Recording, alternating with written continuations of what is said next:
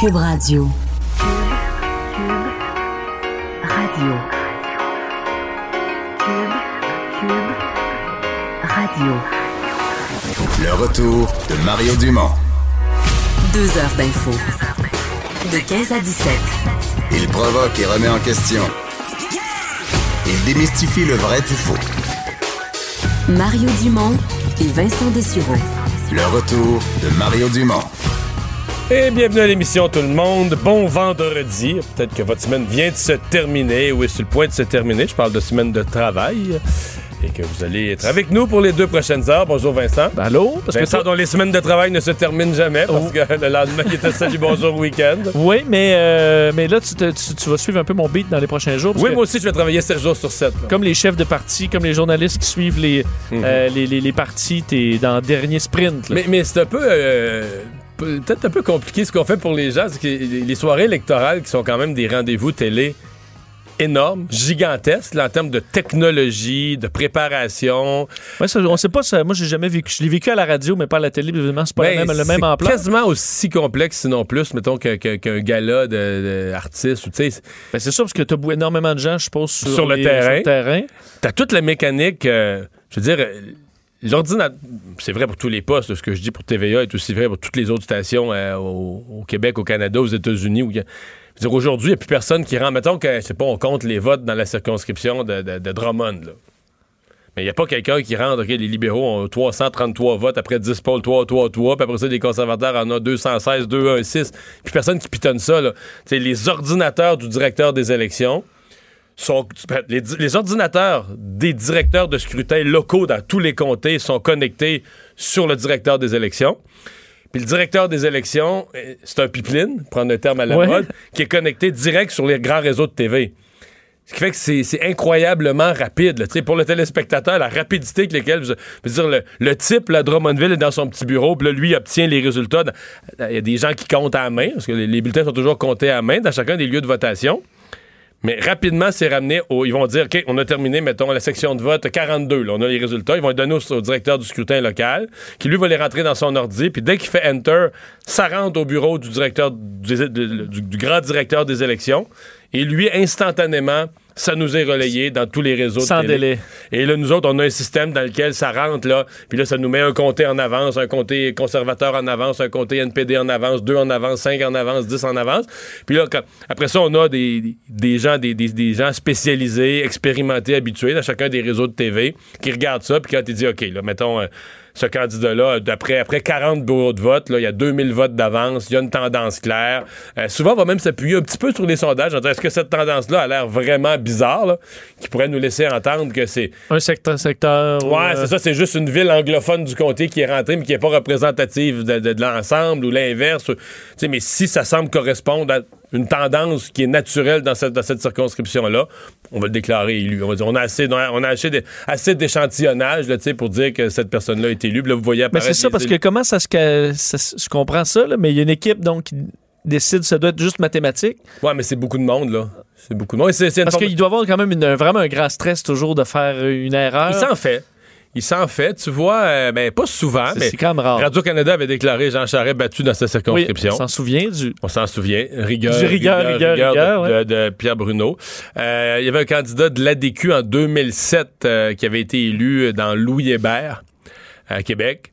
Et dont le. tu sais, c'est- Je m'en souviens parce que son père a été interviewé. là. son père qui avait, je sais pas, à l'époque, peut-être 80 ans. Le monsieur était allé au rassemblement. Puis là, il est interviewé en pleine télé. Puis ému là, tu sais, de la victoire de son fils qui va être député. Puis tout ça. Puis.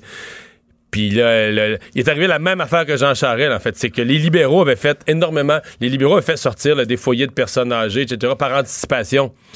Et cette année-là, le vote par anticipation était entré tard. Sais, euh, une heure et demie, deux heures plus tard après la fermeture, parce qu'il avait été long à compter, je sais pas quoi. Et quand les votes par anticipation rentraient, là, qu'un candidat avait 1000 votes d'avance, 1500 votes d'avance, avait été déclaré élu, tout à coup, ça sortait les boîtes de vote, là. C'était 900 sur 1000 qui étaient des libéraux. Oui, c'est ça. Pour vrai, c'est ça. C'est des libéraux là, par centaines et par centaines, juste des libéraux. Là. Fait que ça venait, euh, ça venait faire basculer euh, des circonscriptions, donc voilà. Et euh, juste, qu'est-ce que ça représente pour parce que tu te suis beaucoup Donc, la politique. qu'on pratique, on pratique Oui. toute la fin de semaine avec un simulateur. C'est-à-dire que dans l'ordinateur, plutôt que d'avoir des vrais résultats qui Ouais. arrivent du directeur des élections, il y a des gens, là, des gens, des, des employés qui mettent, qui alimentent des résultats sais, avec des gros chiffres. Là, on met des 10 000 votes, 8 000 votes, on va les faire rentrer. Ce qui fait qu'on C'est peut... pas Elisabeth May, la première ministre, là, dans, votre, euh, non. dans votre simulation. Mais je veux dire, euh, qui permet quand même de, de- de faire, de vo- juste de voir, de tester les, tout, là, les angles de caméra, les éclairages, la technologie, les ordinateurs, euh, les tableaux. Est-ce qu'on voit bien? Est-ce que c'est visible? Est-ce que les bandeaux qui présentent, est-ce que c'est tellement d'éléments parce que c'est un, c'est un direct, là. hein? C'est un direct. C'est pas un direct de 10 minutes, c'est un direct qui peut durer. On part à, on part à 18h30, ça peut durer jusqu'à 1h30 du matin. Ça, c'est un. C'est que ça durait ça, là. Tu sais que c'est beaucoup, beaucoup, beaucoup de temps. C'est 5 heures en direct. Il y a pas de Euh, temps. ouais, c'est c'est c'est énorme. 7 heures en direct, pardon. Il n'y a pas tant de monde que ça qui font des directs de 7 heures là, dans tout l'univers de la télé. là.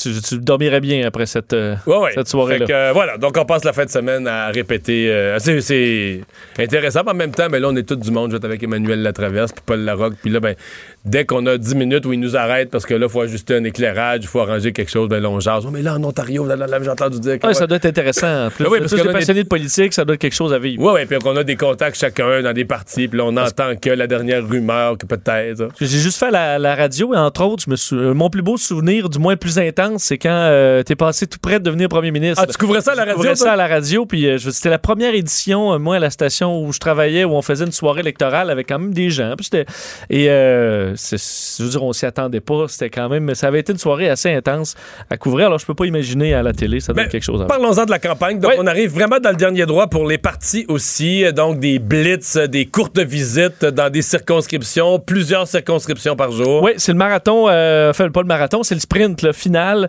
à trois jours des élections. Euh, donc euh, les, euh, les chefs qui, oui, multiplient les visites, mais multiplient aussi les, fait change un peu le ton. Là. On est vraiment plus dans les annonces, on est vraiment dans euh, essayer de, démoniser un peu l'adversaire et aussi de parler de vote stratégique. Alors de plus en plus, on voit ça.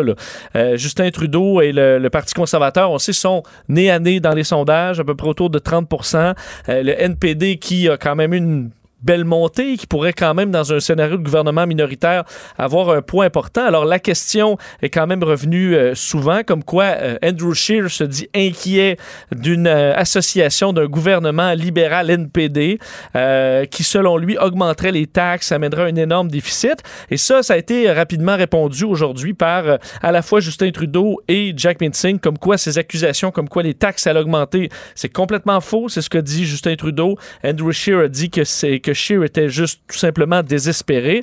Euh, je voyais même que Maxime Bernier était très insulté de la visite d'Andrew Scheer en Beauce. Ouais. Euh, comme quoi, tout ce qu'il trouve à, à faire, c'est de s'attaquer au seul candidat vraiment euh, de, de, de, de droite. Alors, il semblait plutôt irrité par la présence d'Andrew Scheer. Alors, dernier droit, et ben, tout le monde travaille fort. À mon avis, ça doit être quand même intense parce que tu travailles en fou depuis plusieurs jours, et là, il faut que tu donnes un dernier coup comme ça. Mais sur, euh, sur Maxime Bernier, euh, ça va être une autre lutte qui va être serrée, ça. Et, c'est une lutte, disons, où c'est. ben, je crois que c'est un- pour, le commun des mortels, je pense pas qu'il y a beaucoup de gens qui sont attachés à son parti, mais c'est quand même un, nouveau parti, euh, beaucoup plus campé à droite, dont, à mon avis, l'avenir. L'avenir repose sur l'élection en Beauce lundi. Je dis pas que, même si Maxime Bernier est élu, je dis pas que c'est un brillant avenir. C'est un parti qui pourrait quand même, euh, tu sais, qui a fait 2% qui dans la campagne, il semble pas. Même si Maxime Bernier été invité dans certains débats, on n'a jamais senti qu'il n'y a rien qui le fait.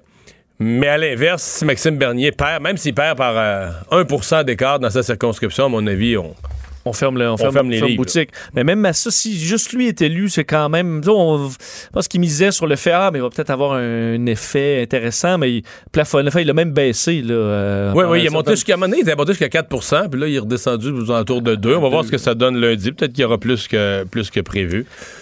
Euh, D'ailleurs, sur les Verts, euh, Oui. les Verts au fédéral se font, euh, se font attaquer en fait par les Verts province, ben, attaquer les Verts de la province. Euh, qui réclament le départ de candidats du Parti vert du Canada euh, à la suite de ses propos euh, islamophobes, donc révélés un petit peu plus tôt cette semaine, qui, qui sont allés bon, en ébranler plusieurs au Québec. C'est c'est- bon, ces propos qui ont été donc rapportés entre autres par, par le journal, le bureau d'enquête, qui parle de toutes sortes de propos déplacés sur, euh, sur l'islam. Et selon euh, les, euh, le, le- le- bon, les, le Parti vert provincial, on dit nous ne pouvons permettre aux Verts d'être associés à l'islamophobie.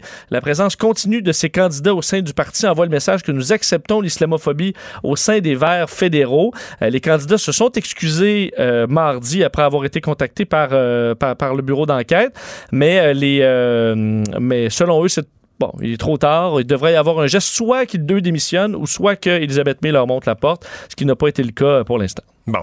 Euh, il y a Valérie Plante euh, avec d'autres maires euh, qui dit ben là, nous, on. Avait fait euh, ben, un deal, on a fait une entente euh, où on sacrifiait l'argent pour le tramway de Québec avec la confiance qu'on allait avoir d'argent pour nos transports en commun plus tard.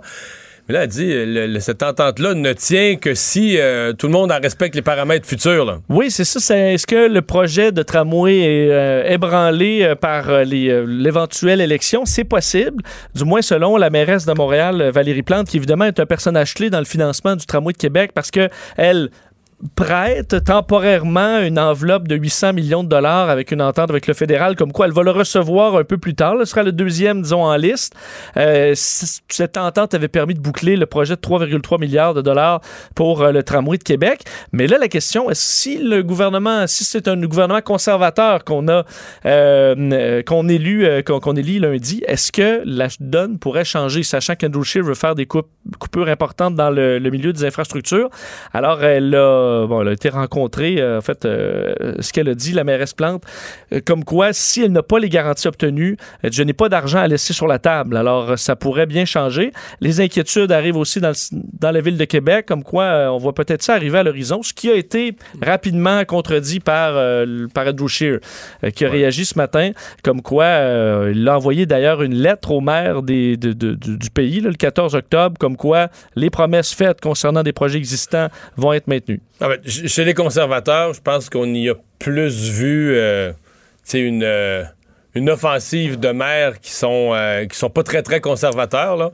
de maires qui sont plus amis avec Justin Trudeau, une offensive pour créer une espèce de bisbille de, de dernière minute. Que C'est sûr qu'ils ont même, quand il- Andrew Scheer est en visite à Québec, euh, c'est revenu souvent la question euh, du tramway, mais lui, il dit il n'y a rien qui change pour le tramway. Hmm. C'est sûr qu'à donné, si tu fais des coupes en infrastructure, il va falloir couper quand même dans les infrastructures, mais ça ne devrait pas toucher ce projet-là, du moins. Euh, Internet en région. Oui, qui est un, c'est un problème pour bien des, euh, Ouais, des ben, citoyens hier, québécois. c'est- hier, avant hier, qu'on posait la- que je posais la question à un candidat aux élections en Abitibi, le candidat bloquiste en Abitibi. Le dossier numéro un dans la région, puis je le comprends. Il dit, moi, je me promène d'un village à l'autre, puis je perds le, je perds le cellulaire tout temps. C'est concret, là. Oui, c'est un méchant problème. Euh, et euh, le problème, c'est que ça coûte très cher, évidemment, aller brancher des secteurs plus éloignés, des résidences qui sont plus éloignées. Euh, mais en même temps, ça devient de plus en plus un service essentiel d'avoir un, disons, un service Internet rapide. Voilà que le gouvernement du Québec aujourd'hui annonçait à Shawinigan qu'il bon, allait dépenser une enveloppe de 100 millions de dollars pour améliorer l'accès à Internet aux vitesses en, en région Euh, dans un communiqué, Pierre Fitzgibbon, le ministre de l'Économie, dit le gouvernement du Québec déploie des efforts considérables pour encourager les entrepreneurs à investir dans les nouvelles technologies, à accroître leur productivité. Si l'on souhaite que nos entreprises soient compétitives et innovantes, nous devons leur euh, offrir des outils qui favoriseront leur réussite parce que on va brancher des foyers, 70 000, mais aussi plusieurs milliers d'entreprises. Parce que pour, euh, c'est important pour monsieur, madame, tout le monde d'écouter la télé, d'avoir des services, ben, pour des entreprises, ça peut être carrément une Ouais, question vital. vitale. Alors, euh, ce projet s'appelle Région branchée. Euh, on peut donc déjà déposer des candidatures pour des projets. Euh, plus les élus locaux, les fournisseurs Internet sont appelés à participer à ce processus-là. D'ailleurs, déjà, Vidéotron, le- le- le- leur président et chef de la direction, Jean-François Pruneau, a dit que c'était vital pour toutes les régions du Québec d'avoir accès à Internet haute vitesse. Alors, vont travailler dans ce, dans ce, dos- dans, dans- dans- dans ce sens-là. Même scénario pour, pour Bell. Alors, des bonnes nouvelles quand même pour ceux qui, malheureusement, doivent vivre encore avec un signe Internet, euh, signal Internet un peu difficile. Ouais, et parlant de signal Internet ou de signal cellulaire difficile, c'est, pas nécessairement relié, là, mais c'était la panne totale sur la côte nord. Déjà, c'est une autre région, c'est pas toujours facile, puis la région est montagneuse, puis tu descends, pour l'avoir déjà vécu, là, t'arrives en haut d'une côte, t'as du cellulaire, oups, tu redescends en bas de la côte, t'en as plus. Et euh, oui, des problèmes majeurs aujourd'hui. Panne euh, de, des réseaux cellulaires et Internet qui touchaient une bonne partie de la côte nord aujourd'hui. Euh, ce midi, le cellulaire est revenu, mais pour l'Internet, c'est beaucoup plus difficile. C'est un accident survenu hier soir sur euh, la route 138, km 880, qui est en cause. Un camion qui a arraché des poteaux euh, de TELUS, brisé un câble de fibre optique. Puis évidemment, c'est plus compliqué à réparer de la fibre optique, c'est plus long. Euh, des dizaines de milliers de personnes ont donc perdu le signal Internet et le réseau cellulaire entre Bétrinité et Blanc-Sablon. Système de paiement direct aussi qui était qui posait problème. Baie-Trinité Oui. Et Blanc-Sablon, c'est presque la moitié du Québec. En kilomètres. Ah, oui. Pas en monde, là. non, On pas, en population. Pas euh, population. Tu sais que le, le point central du Québec, là, à mi-chemin, mettons, entre Gatineau et Blanc-Sablon, c'est le point le plus à l'est, qui était rendu à Terre-Neuve. Tu sais, mettons, tu demandes aux gens, là, entre Gatineau et Blanc-Sablon, c'est où le point central du Québec? La plupart des citoyens vont te dire ah, Trois-Rivières, Ouais, Québec. Québec. C'est tu sais quoi le point central? C'est où? C'est Port-Cartier. Port-Cartier, c'est en plein centre. Hey, c'est loin pour quartier. Ah ouais, tu vois, Oui. je savais pas ça. Port-Cartier en kilométrage, c'est en plein centre du Québec. Ça nous donne Eh. une idée de. C'est l'autre bord de Port-Cartier, là, dire, OK, t'as une heure pour aller à Sept-Îles, puis une coupe d'heure pour aller à Havre-Saint-Pierre, puis à Natashquan. L'ampleur des. Tu sais, quand le Nordic Express va desservir les villages de la base Côte-Nord, là, c'est des centaines, c'est vraiment grand par là. Vraiment grand. On venait comprendre pourquoi ça coûte cher. Oui. Offrir l'Internet Oui, oui, haute vitesse oui, à tout ce monde-là. Euh, donc, euh, oui, panne majeure. Le service de téléphone filaire, lui, était toujours actif. Alors, bon, ceux qui ont encore un bon vieux téléphone à fil, ça marchait. Euh, mais, tu sais, euh, veut pas, on devient de plus en plus dépendant à Internet. Alors, quand ça lâche, il y a d'autres choses qui lâchent. Je vous disais, le paiement direct, ça fonctionne plus. Téléphonie IP, pour ceux qui ont du téléphone IP, ça fonctionnait plus aussi. Ben, on Alors, se de quand, les îles de la Madeleine avaient été coupées, leur gros câble avait été coupé, c'était le même genre de bordel. Absolument. Donc, on ressort les, euh, ceux qui ont des... De l'argent cash encore, c'est L'argent en cash, ou on ça. prend la carte de crédit, là, tu sais, avec le vieux, le petit papier, puis C'est vrai, le, comment on appelle ça? Le petit Comment? papier, euh, petit papier noir, là. Euh, des Papier travaux, carbone. Papier carbone. Papier voilà, c'est ce que je oui, cherchais. oui, oui. Des travaux majeurs vont être nécessaires pour établir le service à, à long terme. Alors, des problèmes quand même importants dans ce coin-là. une attaque à l'épipène. Oui, une histoire vraiment particulière euh, et, et triste dans un établissement d'un centre jeunesse de l'Estrie, une, une intervenante qui aurait été agressée sexuellement par un jeune de 15 ans qui la menaçait avec l'aiguille d'un épi- épipène. Euh, ce serait survenu dimanche dans l'établissement donc qui est à Sherbrooke. Euh, la femme a été capable de se, libérer de l'emprise du jeune en le mordant. Donc c'est ce qu'on c'est ce, qui a été raconté. L'adolescent fait face à des accusations quand très sérieuses l'agression sexuelle armée, voie de fait armée, séquestration, va comparaître euh, à la chambre de la jeunesse le 25 octobre prochain. Ça amène le syndicat euh, de, l'intervenante à se poser quelques questions. D'un, à réclamer une enquête, ce qu'il y aura, et pose des questions sur la formation du personnel. Parce que ceux qui ont euh, travaillent, par exemple, avec euh, des, des personnes en problématiques de santé mentale à Sherbrooke vont avoir une formation qui s'appelle l'Oméga pour pouvoir se libérer d'une personne violente. Elle n'a pas eu cette formation-là parce qu'on ne la donne pas pour ceux qui sont en centre jeunesse, mais qui ont quand même affaire très souvent à des comportements violents.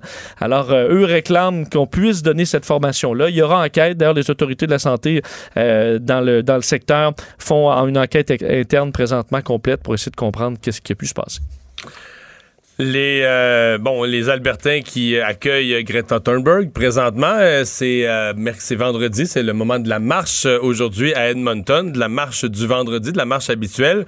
Euh, mais là, il y a des gens qui avaient promis, euh, avec des, camionneurs qui avaient promis une contre-manifestation. Ça a l'air de quoi? Oui, ça a eu lieu. les, les bon, il y a quand même plusieurs manifestants pour, bon, pour Edmonton et on a vu les images. Ça a ramené quand même pas mal de gens. Greta Thunberg tweetait dans les dernières minutes donc quelques images de ce qui se passe euh, à Edmonton dans cette manifestation pour, euh, pour le climat. Euh, visité, il faut dire, de plus en plus par. On comprend qu'Extinction, les rébellions, on fait beaucoup parler d'eux dans les dernières semaines, particulièrement dans les derniers jours. Alors, ils sont de plus en plus des intervenants qu'on entend. là. On les entend d'ailleurs du côté d'Edmonton. Il y a d'ailleurs eu quelques, disons, frictions entre. Ben, J'ai une image de la foule, là. Oui. C'est beaucoup de monde, là. Oui, c'est ça que je dis pour Edmonton. euh, Tel- qu'évalué par euh, Greta, d'après moi, c'est 2 millions. là. non, mais pour Oui. moi, il y a peut-être un vrai, euh, je sais pas combien, 150, c'est. Tu, tu te penches. C'est beaucoup, c'est c'est impressionnant. C'est beaucoup de gens. C'est beaucoup de gens. Qu'en Alberta, euh, bon, la province vit du pétrole, mais quand Greta y va, il y a quand même des, euh, Et, il y a euh, des manifestants. Il y avait effectivement une contre-manifestation. C'était promis par euh, un, un groupe de camionneurs, United We Roll, euh, donc qui bon, veut veulent manifester en faveur du développement des hydrocarbures. Et euh, ils étaient là. On parle d'à peu près d'un convoi de 100 camions qui a pris la route tôt ce matin à partir de la ville de Red Deer pour se rendre à Edmonton. Euh, on parle pas d'actes de violence. Ça, semble avoir été quand même bien fait, quoique on dit que les manifestants étaient accueillis avec euh, peut-être pas nécessairement de très beaux mots d'un côté comme de l'autre. Alors, euh, ils se sont fait voir et euh, pour l'instant, c'est assez pacifique malgré tout. Tout se passe bien. Euh, tout se passe mieux qu'en Catalogne, euh, où là, les, depuis, depuis l'emprisonnement, depuis l'annonce des longues peines d'emprisonnement des, des élus politiques qui avaient organisé le référendum euh, sur, sur l'indépendance de la Catalogne, ça continue de brasser nuit après nuit, jour après jour. Oui, et là, tu vois, on parle de 525 000 personnes. là. C'est la police municipale. Bon, alors je sais pas, euh, mais les, images étaient très impressionnantes euh, d'une foule euh, monstre. Donc, euh, dans une ambiance, faut dire comme festive aujourd'hui, parce que hier soir, ça a brassé pas mal. Il y a eu, bon, carrément de la violence entre manifestants et policiers. D'ailleurs, sur l'asphalte ce matin à Barcelone, on voyait des zones calcinées, des vitres brisées, des véhicules endommagés. Et aujourd'hui, ça a sorti carrément dans les rues de façon importante. Encore là pour euh, condamner euh, ces, euh, ces peines très importantes qui ont été données à des indépendantistes catalans. Euh, 525 000 personnes, donc, qui avaient des bannières euh, liberté qu'on voit entre autres qui est un peu le, le mot d'ordre manifestations dans cinq villes de la région qui ont ensuite convergé vers la, la métropole et entre autres ce qu'on remarque c'est qu'il y a dans la manifestation contrairement auparavant des non indépendantistes de plus en plus Qui trouvent que ça n'a pas de bon sens, gens- qui disent, euh, ouais, là, c'est exagéré. Mais moi, c'est ce que je. Je sais pas où le gouvernement espagnol s'en va, mais j'ai l'impression que le gouvernement espagnol se met euh, vraiment à risque de. C'est comme tu coupes les liens avec les Catalans, puis même les Catalans qui voulaient rester dans l'Espagne vont finir par se dire, non, la façon dont l'Espagne gère notre affaire, c'est- inacceptable. Mais ça, parce qu'on dit, entre autres, pour te citer euh, un, un d'entre eux, là, Josué Condez, 34 ans, il dit c'est une sentence démesurée. Lui n'est pas un indépendantiste là, euh, et euh, trouve des peines de 9 à 13 ans de prison. C'est trop. Je me sens catalan et espagnol. Je ne suis pas indépendantiste, mais on ne peut pas infliger 13 ans de prison à un responsable politique élu pour avoir organisé un référendum, même illégal. C'est plus que pour un homicide. Mais c'est parce que tu comprends que illégal, là, la Constitution espagnole ne prévoit pas que le pays puisse être divisé, tu comprends? Mais donc ça devient illégal. Mais je veux dire, euh, en droit international, là, tu as le droit d'autodétermination des peuples. Je veux dire, euh, tu comprends? Euh, les gens votent, là. Les gens votent, les gens votent, il y a- une assemblée catalane, puis les gens votent, puis si des partis, si des gens qui sont des partis souverainistes en Catalogne se présentent, puis c'est ce député-là qui est élu, puis tu sais, On comprend que de toute façon, les, les lois sont quand même écrites par des humains. Là. Ouais, ouais. Donc, À un moment donné, un- plus d'humains peuvent, à un moment donné, dire on va changer ça. ouais, voilà. Mais enfin. Et d'ailleurs, ça cause quand même plusieurs problèmes euh, en Espagne, particulièrement à Barcelone. Évidemment, les coins très touristiques, euh, la, la- la- la Sagrada Familia s'est fermée euh, dans plusieurs endroits qui sont fermés, des vols annulés. On parle de moins d'une soixantaine de vols euh, annulés aujourd'hui à l'aéroport de Barcelone. Euh, des matchs aussi, il y avait un match de soccer très important, là, la Classico. Euh, match, entre autres, avec le Real Madrid. C'est ça, le FC Barcelone puis le Real Madrid, les Ex- deux grands clubs d'Espagne. C'est un des matchs les plus suivis euh, qui, euh, qui devait avoir lieu le 26 octobre. C'est reporté. Parce que les, y a des gens qui demandaient, parce que le match doit se jouer à Barcelone. Puis il y a des gens qui disaient, euh, ben là, vu que ça a du trouble à Barcelone, venez le jouer à Madrid. Et là, t'es Sauf que c'est parce qu'à Madrid... euh, Ah oui, mais c'est parce que t'imagines-tu l'insulte pour les Catalans? dire, C'est comme si à Montréal, le Québec était à feu et à sang parce que le Canada nous écœure, là. Tu nous l'enlèves la finale de la Coupe Stanley. hein. Moi, tu dis, ouais, on peut tout la faire à Montréal, on va la déplacer à Toronto parce qu'à Montréal, ça brasse. là. Tu penses que ça brasserait moins à Montréal le lendemain? Tu tu- tu- tu as fait raison. tu sais, t'aurais juste plus de monde des rues le lendemain, t'aurais les partisans de hockey en plus des partisans politiques. Enfin. Euh, les enseignants qui ont fait connaître, on sait qu'il va y avoir des négociations dans le secteur public là, au cours des prochains mois, et les enseignants qui ont fait connaître leur, euh, leur demande salariale. Oui, et euh, en fait, ce qu'ils réclament, c'est une majoration des salaires de 8 à partir de l'an prochain euh, pour rattraper la moyenne canadienne, euh, en plus des augmentations qui vont être négociées dans le, re- le renouvellement des conventions collectives de la fonction publique.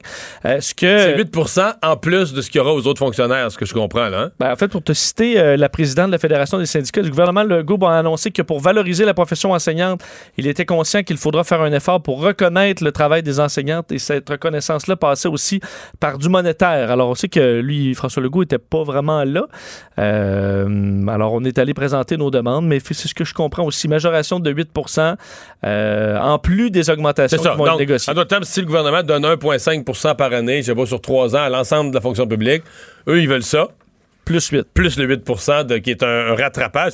Écoute, euh, je pense, pense pas, c'est toujours une négociation, je pense pas qu'il va y avoir 8 mais je pense que la pénurie d'enseignants, le problème, c'est qu'il y a, des pénuries, maintenant dans plusieurs secteurs, mais le gouvernement, dans le cas des enseignants, j'ai l'impression que le gouvernement n'aura pas le choix euh, de, de regarder ça de près parce qu'il y a un problème de, il y a un problème de recrutement, il y a un problème qui est, euh, qui est réel. Et, mais c'est toujours la difficulté pour le gouvernement, c'est que la fonction publique étant dans l'approche syndicale traditionnelle, c'est une négociation qu'on appelle le mot est savant, mais paramétrique. C'est-à-dire que pour pas avoir de trouble, donne la même affaire à tout le monde. Tu comprends? Tu Oui. donnes 1,5% tu donnes à tout le monde. On s'entend que c'est de la mauvaise gestion. On s'entend que ça, c'est une façon pour le gouvernement pas de bien gérer puis de rendre des bons services au public. Parce que si on voulait rendre des bons services au public, on regarderait ça en détail puis on se dirait, oh, dans tel secteur, il nous manque de la main-d'œuvre. Dans tel domaine, faudrait aller chercher des gens plus compétents. On va les augmenter un peu. Tu sais, si c'était Si on écoutait la science. Oui. Hein, Oui. C'est sûr qu'un domaine à un autre, c'est pas supposé. Ça évolue pas de la même façon d'année en C'est ça. année. Fait qu'il y a des domaines où tu pourrais dire, ben non, eux autres, ils gagnent assez, puis on n'a pas de misère à recruter, puis tu sais, je veux dire, c'est un salaire raisonnable pour ce qu'ils font. Puis dans d'autres domaines, te rendre compte. Exemple, prenons l'exemple qu'on a connu avec la commission Charbonneau du génie. On aurait pu se rendre compte au cours des années fin 90, 2000, de dire, oh, tabarouette. Le secteur privé, là, il donne de- les salaires augmentent pour les ingénieurs. Là. Fait que si nous autres, on ne suit pas, on ne pourra pas recruter des meilleurs. Donc, donc si tu avais vraiment un suivi, mais c'est pas de même, ça marche. Du tout, du tout, du tout, du tout. On regarde pas le marché, on regarde pas les besoins, on regarde pas le service à la population. On veut la paix syndicale.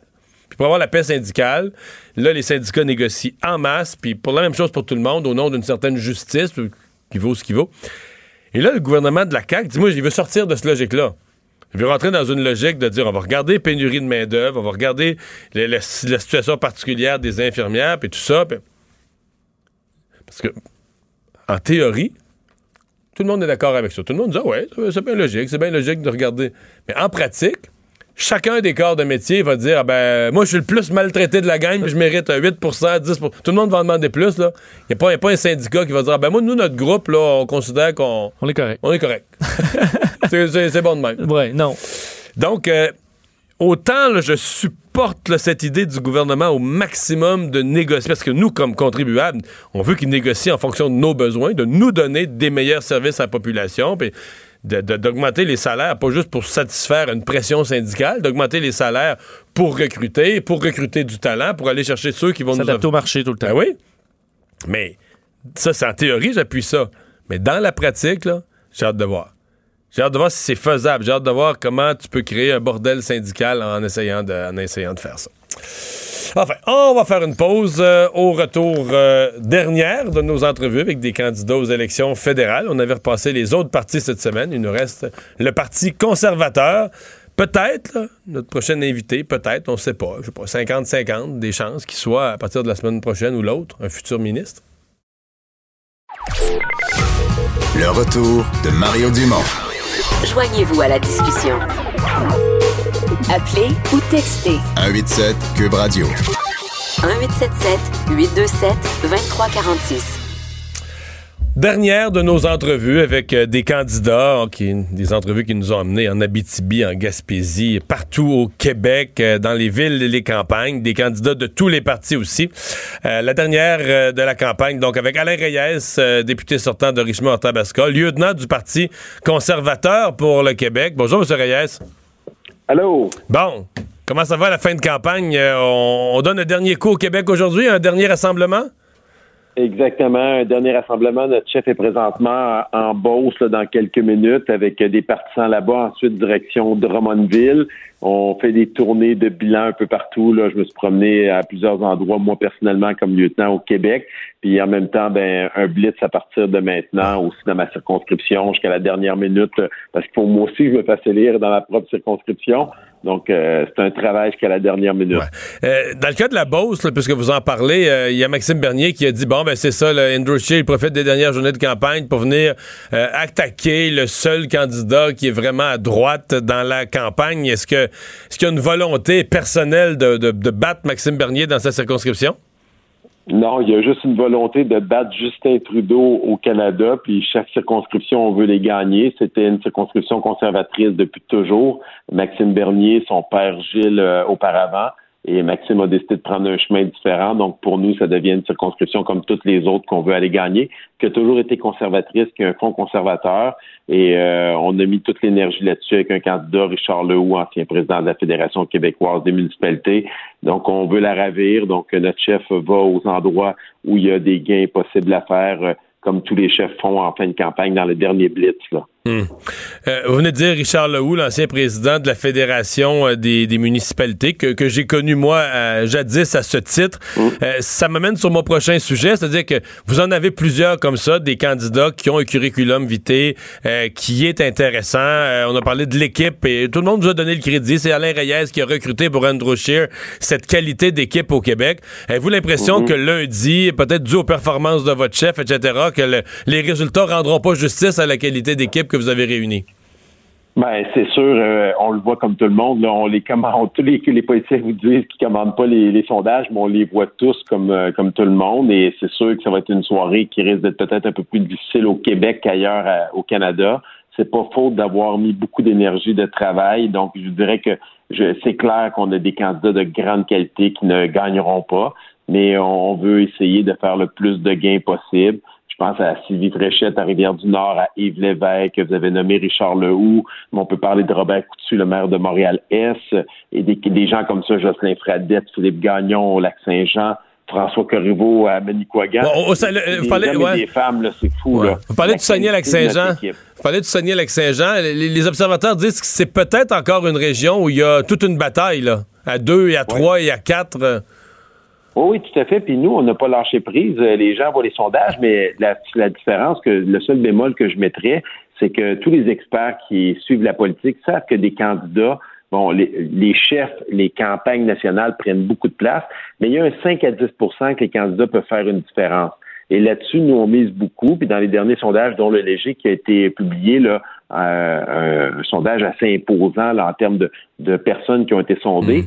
Mais ces sondages-là, par région, n'ont pas tenu compte nécessairement des notoriétés. Puis j'entendais même M. Léger dire, bon, ben, même dans le centre du Québec, Mauricie, quelqu'un comme Yves Lévesque, ben, c'est sûr que c'est différent de peut-être le, le, score global qu'on voit, qu'on veut faire l'analyse à partir de ça. Donc, on pense que là, dans les courses à trois, euh, on risque d'avoir quelques surprises. On est encore confiant d'après nos chiffres, d'après nos données internes. Et, je dirais le terrain qu'on a fait. J'ai parcouru quatre fois le Québec dans les deux dernières années. J'ai une, certaine lecture plus proche.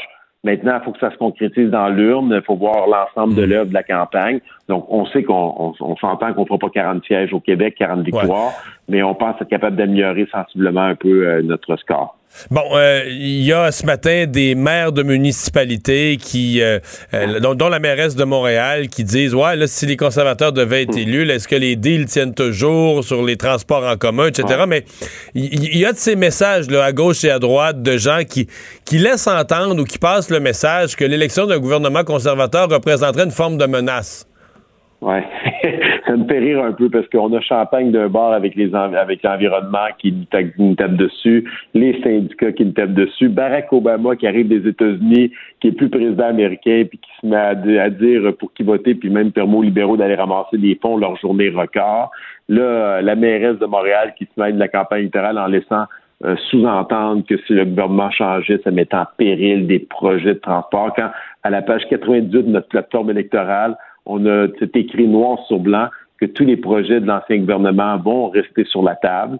C'est là, ça ne bouge pas, qu'on maintient les transferts et même indexés à 3% et plus par année en santé, en éducation. Mais la réalité, c'est que le gouvernement libéral a dépensé sans compter et il va falloir faire certaines coupures. On en a annoncé déjà au niveau de l'aide dans certains pays, au niveau des aides en subvention aux multinationales qui font des profits gigantesques qui ne mérite pas d'avoir de l'argent. On a même mis en place un comité avec quelqu'un, je pense, qui a une réputation euh, indéniable, l'ancien PDG de, de Via Rail, qui va nous aider même à améliorer les types de subventions qui sont données à des entreprises. On sait qu'il y a bien des cas où ça ne rend pas justice à l'argent des contribuables qui est investi dans ces entreprises-là pour sauver des emplois. Donc, je pense qu'il y a plusieurs façons de voir ça, mais ça fait partie de la joute de nos adversaires. Des, ben, c'est facile pour Justin Trudeau de dire ça quand il annonce déjà 100 milliards de déficit pour les quatre prochaines années sans plan de retour à l'équilibre budgétaire. Fait que moi aussi, je pourrais dire à tout le monde, il n'y en aura pas de coupeur, puis tout va être beau, puis l'argent tombe des arbres. Mais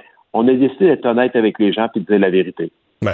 Monsieur Reyes, euh, oublions un instant le, Québec. Il faut que je vous parle plus largement parce que, bon, euh, on, choisit le gouvernement du Canada ce lundi. Euh, tous ceux qui se risquent à des prédictions, on voit là, que c'est très difficile d'arriver à quelque chose. On est à, je vois les sites de prédiction, il y en a qui mettent cinq conservateurs de plus, d'autres avec deux, trois libéraux de plus. Il y en a même qui vous mettent presque nez à nez, mais il y a une hypothèse euh, sérieuse, là, importante, où le, Parti conservateur pourrait prendre les rênes du gouvernement euh, ce, lundi.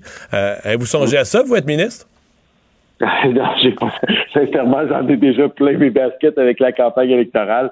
J'ai, je l'ai toujours dit, je veux faire ce que mon chef va me demander de faire. J'ai euh, j'ai accepté le rôle de lieutenant politique. Je l'ai fait du mieux que j'ai pu avec mon équipe parce que les gens pensent qu'on se ramasse avec une machine en arrêt de nous, mais j'ai fait tout ce travail-là avec la même équipe que j'avais à mon bureau comme tout député euh, de l'opposition. Donc, on n'a pas des ressources supplémentaires. Et euh, je suis profondément convaincu que le lendemain, le 21 octobre au soir, le lendemain qu'on va se réveiller, ça va être un gouvernement conservateur. Est-ce qu'il sera majoritaire ou minoritaire? Je pense que la part des scénarios parlent de minoritaire et qu'on va gouverner. Puis s'il y a des responsabilités, puis je suis convaincu qu'Andrew va vouloir donner des responsabilités importantes au caucus du Québec, d'où mon discours partout en disant aux gens, vous avez des questions à poser dans certaines circonscriptions euh, où un conservateur peut gagner à dire est-ce que vous voulez être à la table des décisions? C'est correct l'idée de vouloir parler au nom du Québec, mais encore faut-il avoir une voix forte. C'est un peu ça qu'on talonne et on veut avoir le maximum de gens de grande qualité pour faire en sorte que ce soit difficile pour notre chef mais, de mais un secrétaire parlementaire. Mais est-ce que c'est un scénario que, que, vous que vous préparez, que vous envisagez avec confiance que lundi euh, le gouvernement va être conservateur? Vous semblez vraiment confiant là? Très, très confiant, sincèrement. Moi, dans toutes mes simulations que je fais un peu partout, euh, j'arrive à ce résultat-là. Par quel, par combien de sièges, ça, personne n'est capable de le dire. Je pense c'est bien malin celui qui va pouvoir dire comment ça va finir avec toutes les courses serrées, mais avec la montée du NPD euh, en Ontario et en Colombie-Britannique, ça va faire très mal euh, aux libéraux. Et naturellement, le bloc, euh, avec, avec nous de notre côté, ça, ça empiète sur les gains que les libéraux avaient besoin. Tous les scénarios des libéraux étaient faits avec des gains de plus de 15 sièges au Québec pour pouvoir se maintenir dans un gouvernement minoritaire au départ il va y avoir des pertes dans toutes les provinces du Canada pour les libéraux, à l'exclusion peut-être de l'île du Prince-Édouard et Terre-Neuve. Euh, donc, euh, pour nous, euh, le scénario est très plausible d'un gouvernement conservateur. Donc, aux citoyens maintenant de trancher, puis on va, j'ai toujours dit, je vais respecter le choix des citoyens, le rôle qu'ils vont me donner, moi, dans Richemont-Tabasca, puis par la suite mon chef, une fois au gouvernement. Mais on va vous souhaiter bonne chance pour le peu qu'il reste de la campagne et la journée de lundi. Merci de nous avoir parlé. Ça fait plaisir. Salutations à tous les auditeurs. Alain Reyes, député sortant conservateur de Richmond-Tabasca. Comment, euh, Maroto, qui a vécu plusieurs campagnes, là, admettons, là, à trois jours, là, est-ce que tu n'as plus de gaz puis tu rampes ou au contraire, tu as une petite énergie de fin? Euh, je pense pas à ça. Tu peux, non, ben là, je veux dire, euh, à cette étape-ci, euh, t'as pas le temps d'être fatigué. T'as même pas le temps de réfléchir à savoir si t'es fatigué ou pas. tu te lèves le matin, tu là, faut que j'aille resserrer 10 000 mains, là, ça me tente pas. Euh, c'est plus euh, la semaine prochaine, ça. OK, je comprends. non, non, je pense que là, c'est un peu... Il y a une sorte d'énergie du désespoir aussi. Ben, écoute, t'aurais peut-être cette fatigue-là si t'es sûr du résultat dans un sens ou dans l'autre, là si t'as ton pointage dans ton comté, puis t'es à, es à 13% puis tu finis quatrième, là. Je comprends. Là, tu peux te dire, ouais, je pense que je vais dormir une, je pense je vais dormir une heure de plus. je vais snoozer encore une fois. Hein? Je vais snoozer une petite fois ou deux. Ouais, c'est ça, je vais faire un snooze de plus. ou l'inverse, si vraiment tu te rends compte que t'es, es, pour un parti dans une circonscription, c'est très fort. Mais quand tu te bats pour ta peau, là, tu sais, dans, le cas, mettons, d'Alain Reyes, non seulement lui, en plus, il est lieutenant du Québec. Fait que il n'est pas juste concerné de gagner son comté, mais il veut que les conservateurs fassent des gains au Québec. Puis l'effet poignée de main, c'est un autre sujet plus grand, mais est-ce que c'est encore la chose à faire en dernier jour? Je vais serrer le plus de mains. À quel point c'est encore les gens? le député veut me serrer la main. Ça, là, c'est une méchante bonne question. Les gens sont toujours contents d'avoir rencontré un candidat, mais je veux c'est pas parce qu'ils vont te serrer une main qu'ils vont changer d'idée. Je veux dire, quelqu'un qui est-ce que tu es mieux de faire une tournée médiatique le plus possible que d'aller serrer... Il y, a un point de rupture, il n'y a plus de médias. Là. Je dis, mettons, prenons, celui qui vient de parler, Alain Reyes. Bon, ben, à Victoriaville, il doit y avoir un hebdo. Là. Oui. Bon, l'hebdo, il publie, je sais pas quel jour, le mardi, le mercredi ou le jeudi. Donc, mettons qu'il publie le jeudi, mais là, il fallait que tu y parles lundi ou mardi pour qu'il ait le temps de mettre ça dans le journal, puis ça apparaît dans le journal du jeudi. Et après Il te reste du temps dans ta journée. Là, oui, parce que c'est ça. ouais. Ça t'a pris 10 minutes dans une journée. puis le reste de la semaine, je veux dire, mettons aujourd'hui, le rendu à vendredi, même si tu fais une conférence de presse pour l'hebdo, il va publier après l'élection.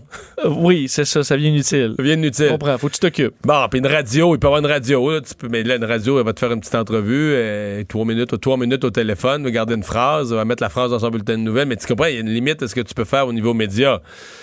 Donc après ça, la deuxième façon de voir le plus de monde, c'est ça, c'est de te promener dans des lieux publics. Souvent, ce qui est payant, c'est d'être dans des événements. Là. Mettons, je sais pas, t'es un événement c'est du tailgate du Rouge et Or. c'est ça, un événement du hockey mineur. Ben, les gros événements comme le tailgate du Rouge et Or, je vais peut-être te surprendre, mais c'est pas si bon.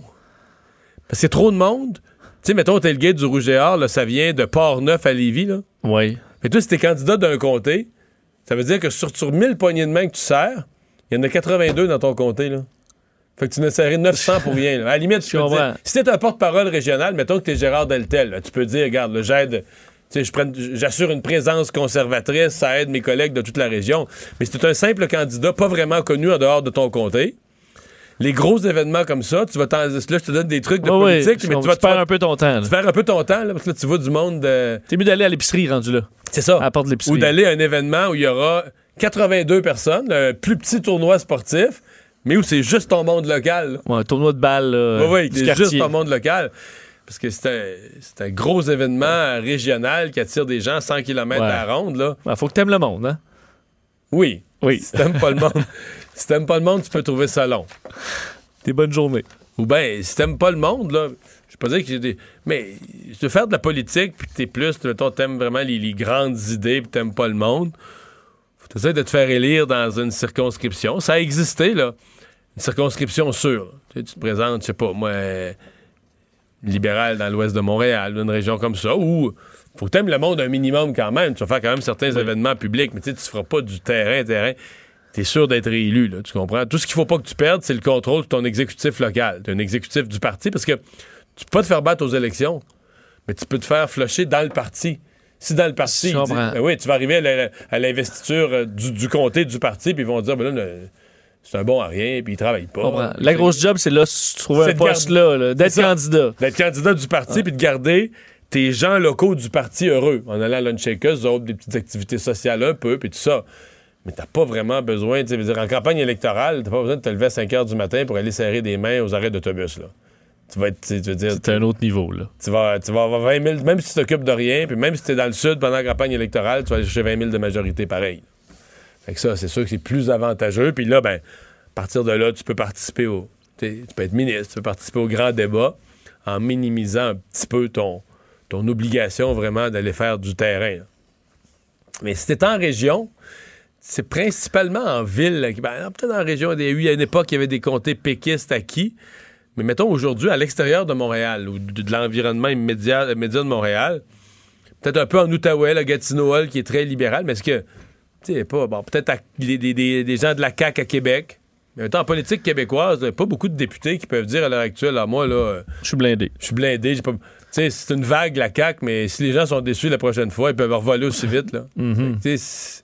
Pas tant de gens que ça là, qui peuvent de nos jours. Tu sais, Il y a eu une époque des fidélités politiques, les bleus, les rouges, les gens changeaient pas d'idée, mais de nos jours, là, la fidélité politique. Le retour de Mario Dumont, le seul ancien politicien qui ne vous sortira jamais de cassette. Mario Dumont et Vincent Dessureau. Cube Radio.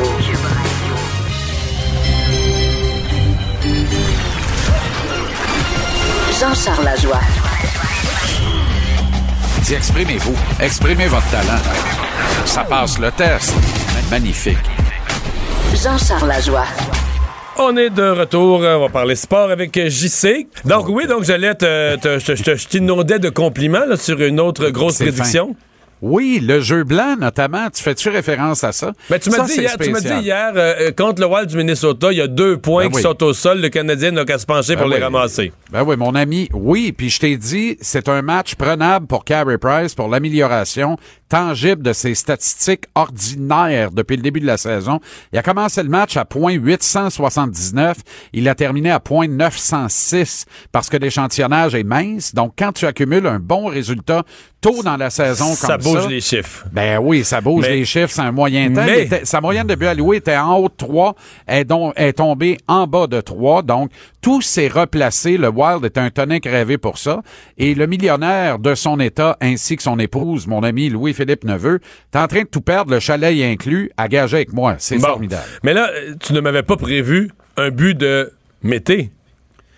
Mais ça, là, hey, celle-là, c'est pas pire. Mario, tu me croiras pas, là, je te le dis, puis je veux pas faire de rah-rah après-midi, là, mais vraiment pas. Mais le calvasse de but de Mété, je m'en voulais tellement hier parce que j'ai, je, ni à JC à TVA Sport entre 5 et 7, ni avec toi, nulle part j'ai dit ce soir Mété score. Tu le sentais? Mais, ah, que je, tabarouette, je le sentais, c'était effrayant. Ben moi, pour te dire, je- là, je me suis, non seulement je l'avais pas senti, mais tu sais, encore, moi, je m'étais trompé parce que je disais que quand un gars score pas comme ça, je disais, le premier but de Mété, là, ça va être un tir du poignet, de la ligne bleue pour se débarrasser de la rondelle, qui va frapper, qui va frapper un coude, un bâton, un genou, un patin, puis qui va finir derrière le gardien par accident. oui. Mais non, Ben, c'est un beau but, là. Faut y donner, c'est un très beau but. C'est un très beau but, admirablement préparé par Nick Cousins, qui a bien saisi sa chance. L'archétype de la pression en fond de, terri- de territoire. Tu sais, quand on parle d'échec avant, là, c'est exactement ce que Cousins a fait là-dessus. Il a utilisé sa vitesse, il a battu de vitesse le défenseur adverse, l'a séparé de la rondelle avec une excellente mise en échec, et il a tout simplement relayé la rondelle en territoire libre devant le filet, libre complètement. Le Wild est croche en bon sens. Et Mété qui... euh, a jumpé dans l'action comme on demande aux défenseurs de le faire de plus en plus dans la Ligue nationale d'aujourd'hui, a scoré tout un but pour son premier dans la Ligue nationale et Slick Nick Suzuki a également marqué son premier. Du revers, s'il vous plaît, une science qui se perd le revers. J'étais très content de voir un but de Suzuki, son premier en carrière également. Vraiment, ça a été une superbe soirée. Puis j'ai pas envie de péter la ballonne à personne. Il y avait deux points qui traînaient par terre. Le Canadien s'est penché de la ramasser. Si quelqu'un Ouais. doute encore que Bruce Boudreau va être le premier coach à perdre sa job dans la Ligue nationale, ce club-là a pas de bon sens. Et Jason Zucker, qui est un des attaquants du Wild, a tiré Boudreau en dessous de l'autobus après le match, lors de la mêlée de presse dans le vestiaire, quand il a dit « Nous devons tous être meilleurs, Bruce Boudreau inclus. » Alors, Eh boy! Ah oui? ouais, ouais, direct, badang. Ouais, ça le mérite parce que ça, sont pas partis pour gagner la coupe, là, le Wild, là. Non, non, loin de là. Et c'est le, le meilleur club sur papier qui possède dans les faits le pire dossier. À une victoire et six défaites. Il y a du talent sur cette équipe-là. Là. Sur papier, ça- ils sont vieillissants, c'est vrai, mais ils sont pas si pires pareil. C'est pas une équipe de 1 et 6, là, comme leur fiche l'indique jusqu'à maintenant. Bon, donc les matchs du week-end, on affronte qui? Ouais. Alors là, c'est un 2 en 2 dans le Midwest, deux matchs en après-midi à part ça, à Saint-Louis samedi PM et au Minnesota contre le Wild de dimanche PM. On devrait voir Keith Kincaid dans son deuxième départ de la saison dimanche. Carey devrait affronter les tirs des Blues, toujours champion en titre de la Coupe Stanley, on va le dire jusqu'en juin prochain. On serait pas mieux d'inverser Euh, ça, de, de, de, mettre Kincaid, sacrifier le match comme, contre Saint-Louis, Non. puis non? Ben non, on a battu Saint-Louis à Montréal. On veut Carey Price contre le meilleur des deux clubs. On l'a vu hier, le Carey a pas trop souffert. alors Donc, on joue pour gagner les deux, finalement. On joue pour gagner les deux. Je serais pas surpris que le Canadien revienne avec trois points sur une possibilité de quatre. Et on conviendra d'une remarquable semaine, mal commencée avec la défaite dans un match amorphe contre Tampa Bay.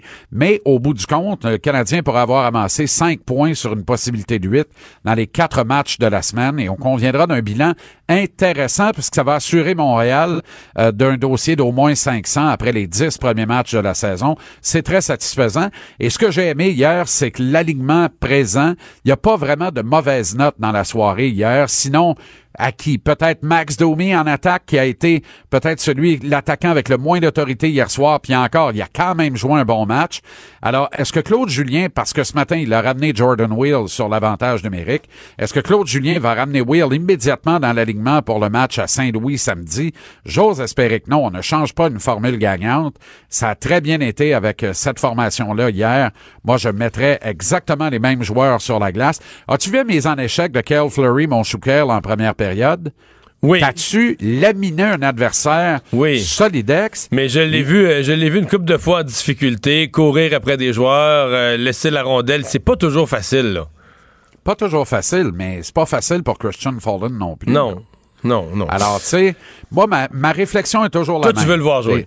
Ben, t'es-tu mieux que ça soit pas facile avec un vétéran qui sera pas ici dans un an, ou t'es mieux que ça soit pas facile avec un kid de 20 ans qui, plus ça va aller, plus ça va se faciliter. Ouais.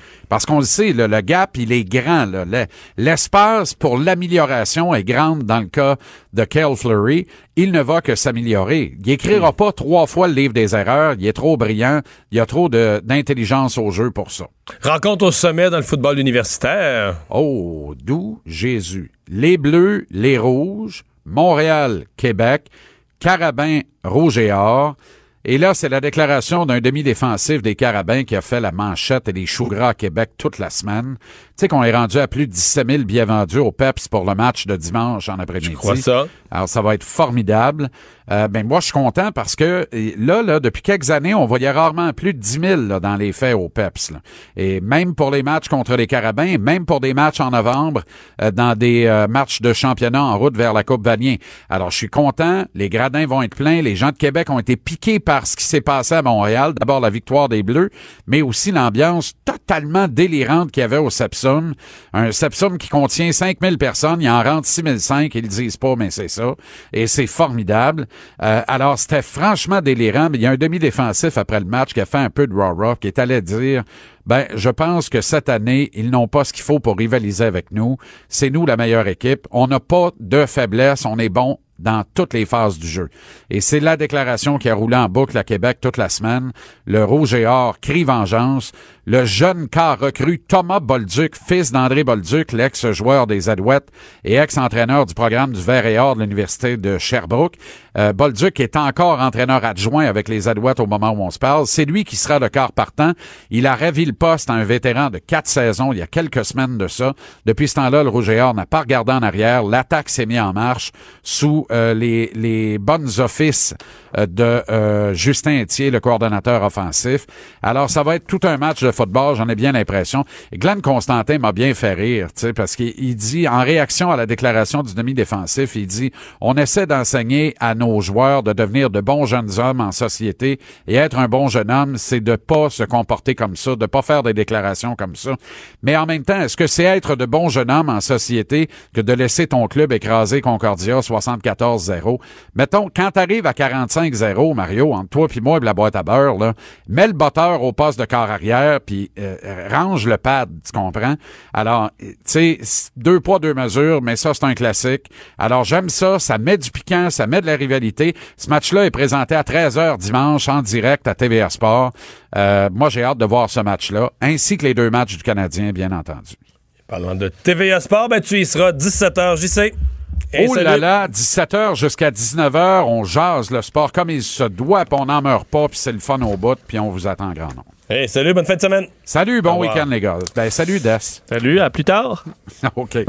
Chronique euh, culturelle, donc avec Anaïs euh, Gertin-Lacroix. Allô, allô? Vous avez mon vote à jamais. Vous avez, c'est On parle de révolution parce que le format fait du chemin. Hey, le format. C'était fait c'était du chemin. prévisible. là. On voyait bien que ce format-là, c'était pas, c'était pas banal, c'était pas ordinaire. Ben, pantoute, le fameux 360, 120 caméras sur scène qui permettent justement de prendre une image qui est euh, très souvent incroyable. Alors, l'émission a été euh, vendue du côté de la Russie à Chanel 1, qui est quand même un des plus importants diffuseurs. Donc là, ce sera diffusé en Russie, du côté de la France, de l'Espagne, Lituanie. Donc, ça va super bien, évidemment, pour euh, cette production fait ici même au Québec, créée chez nous, 1,3 million quand même de téléspectateurs euh, Ouais. chaque dimanche. C'est vraiment une bonne idée qui fonctionne bien. Ça rajoute de quoi pour vous dire des shows de danse, on en a vu plein, mais la technologie, là, c'est pas un gadget. Ça Ah, rajoute vraiment de quoi de le fun. là. 360. Ben, Tu sais, l'effet quand ça marche, là, puis là, tout le monde se lève, puis. euh, Puis la force des médias sociaux, je sais que tu es sur Instagram. Nombre de fois, moi, que je vois des gens, des amis faire un moment révolution Ah oui, oui, dans un fait. souper. Ouais, oui. Ah, t'en as C'est fait? arrivé. Oui, c'est arrivé. C'est arrivé. Mais euh, le- quand ils font des formats, si moi j'étais un de leurs conseillers, je leur dirais le choix des juges est important parce que dans la version québécoise, c'est quand même toute une réussite. C'est-à-dire, tu sais, t'as trois juges qui arrivent de trois univers complètement différents. Euh, Jean-Marc Généreux, c'est quand même tout un personnage, sais, coloré, intéressant à suivre. Euh, les Twins, ils sont justes et directs, c'est-à-dire qu'ils disent les vraies choses gentiment, mais à mon avis, plus que dans toutes les autres émissions du même genre où on... tu sais, on n'ose pas trop dire à la personne. Là, personne ne sort, mettons, à- dans d'autres émissions, là, personne ne te choisit, personne ne se retourne ou peu importe, mais on, on reste gentil. Là, on, dirait que le, le domaine de la danse, sais pas si c'est un domaine où les gens sont plus habitués à C'est plus dire. constructif aussi, les Ouais, critiques. mais ouais. c'est constructif, mais tu te le fais dire, là. C'est ça qui est ça. T'es pas rendu à tel niveau, tes mouvements étaient pas ensemble, c'est bing bang, puis euh, ils disent ça en finissant gentiment. Tu nous reviendras la prochaine fois. oui, on t'attend en force l'an prochain. Ouais, t'es capable d'améliorer ça, mais quand même. Mais c'est vrai que le ton a été donné dès le début à cette émission-là comparativement à la voix. Certains mentors l'ont fait à quelques reprises disant Oh, j'ai senti des fois que tu étais peut-être un peu moins juste quand tu fait telle, telle note. Mais c'est vrai qu'en général, souvent, euh, les, les juges vont être un peu plus doux et que dans Révolution, on est euh, parfois un peu plus euh, ben, cru. On dit les choses telles qu'elles sont. Puis je pense qu'aussi, comme public, c'est le fun parce qu'on apprend en même temps. Ah, OK, là, je comprends. Quand... C'est vrai, il faut regarder le pied. Est-ce que c'était pointu? Non, c'est pas pointu. Puis même nous, on développe un peu On l'œil. le regarde, puis elle- ah, ok, je comprends, là, c'est quoi qui. on- Dans des styles de danse, on sait pas, on comprend que c'est beau, là, mais Mhm. tu sais pas c'est quoi la technique, mais là, elle dit, ah non, mais il faut que le mollet soit de même. Ah, ok. Il faut Exactement. pas le laisser à la maison, par contre, parce que Non. tu vas te faire Non. une. Bon, euh, Et si vous aimez rapidement témoin, ben, je vous rappelle que c'est ce dimanche sur Club Illico que débute le documentaire. Ah donc, six épisodes de 30 minutes. On en parle d'ailleurs dans l'éco-vedette euh, cette semaine. Donc, on vraiment va raconter un peu la nouvelle vie de ce duo-là, frère et sœur, de euh, comment ils ont commencé à danser ensemble. Ils ont perdu leur père très jeune. Donc, très jeune, ils ont appris vraiment à vivre, euh, à ne pas vivre, en fait, un euh, sans l'autre. Alors, ça commence ce dimanche sur Club Illico. tu veux nous parler de Coldplay? Coldplay, là, il y a plein de rumeurs. Moi, je capote bien raide. J'aime tellement la formation. Vous rappelez-vous de cette chanson-là? Gros hit sur leur dernier album paru en 2017.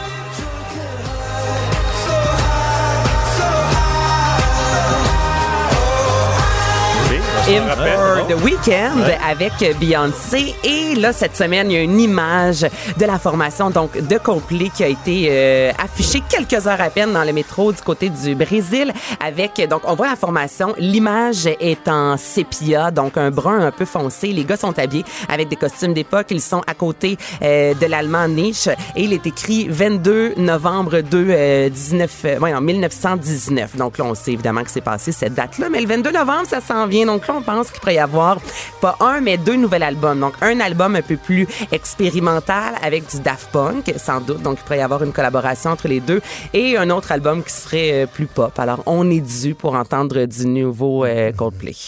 Moi, je l'aime au bout. Et rentrée montréalaise de Geneviève Leclerc. Ouais, donc ça commence, euh, ben, ce sera en fait euh, ce week-end de samedi. Et là, je vous fais entendre un extrait parce que Geneviève Leclerc, lorsqu'on lui parle, c'est une femme très drôle, très euh, éveillée, très sympathique. Et en même temps, ses chansons, c'est lourd. Là. On se rappellera de cette chanson à la voix. pour te le dire, pour en finir et pour je ne t'aime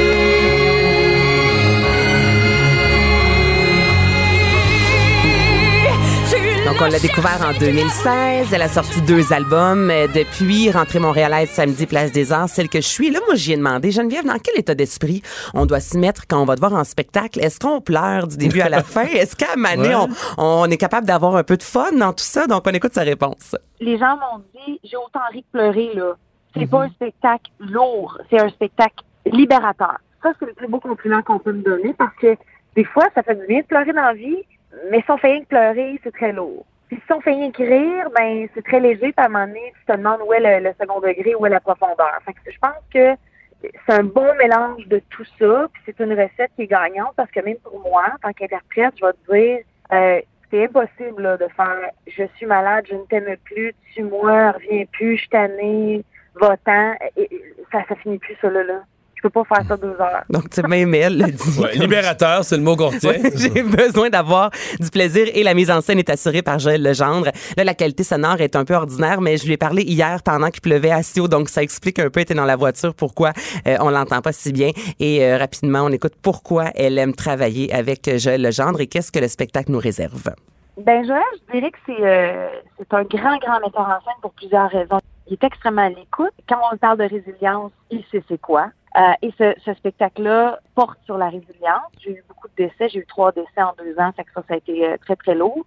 Et Joël, euh, une autre force qu'il a, c'est qu'il s'implique beaucoup. Il est venu voir plusieurs de mes trucs pour essayer de me saisir en tant qu'artiste, pour voir où étaient les limites, où étaient euh, les zones inexplorées. Au lieu d'essayer de, de me sortir, là, comme on entend toujours ça, là, euh, ah, il m'a sorti de ma zone de confort. Euh, la vie peut être assez lourde déjà d'avance.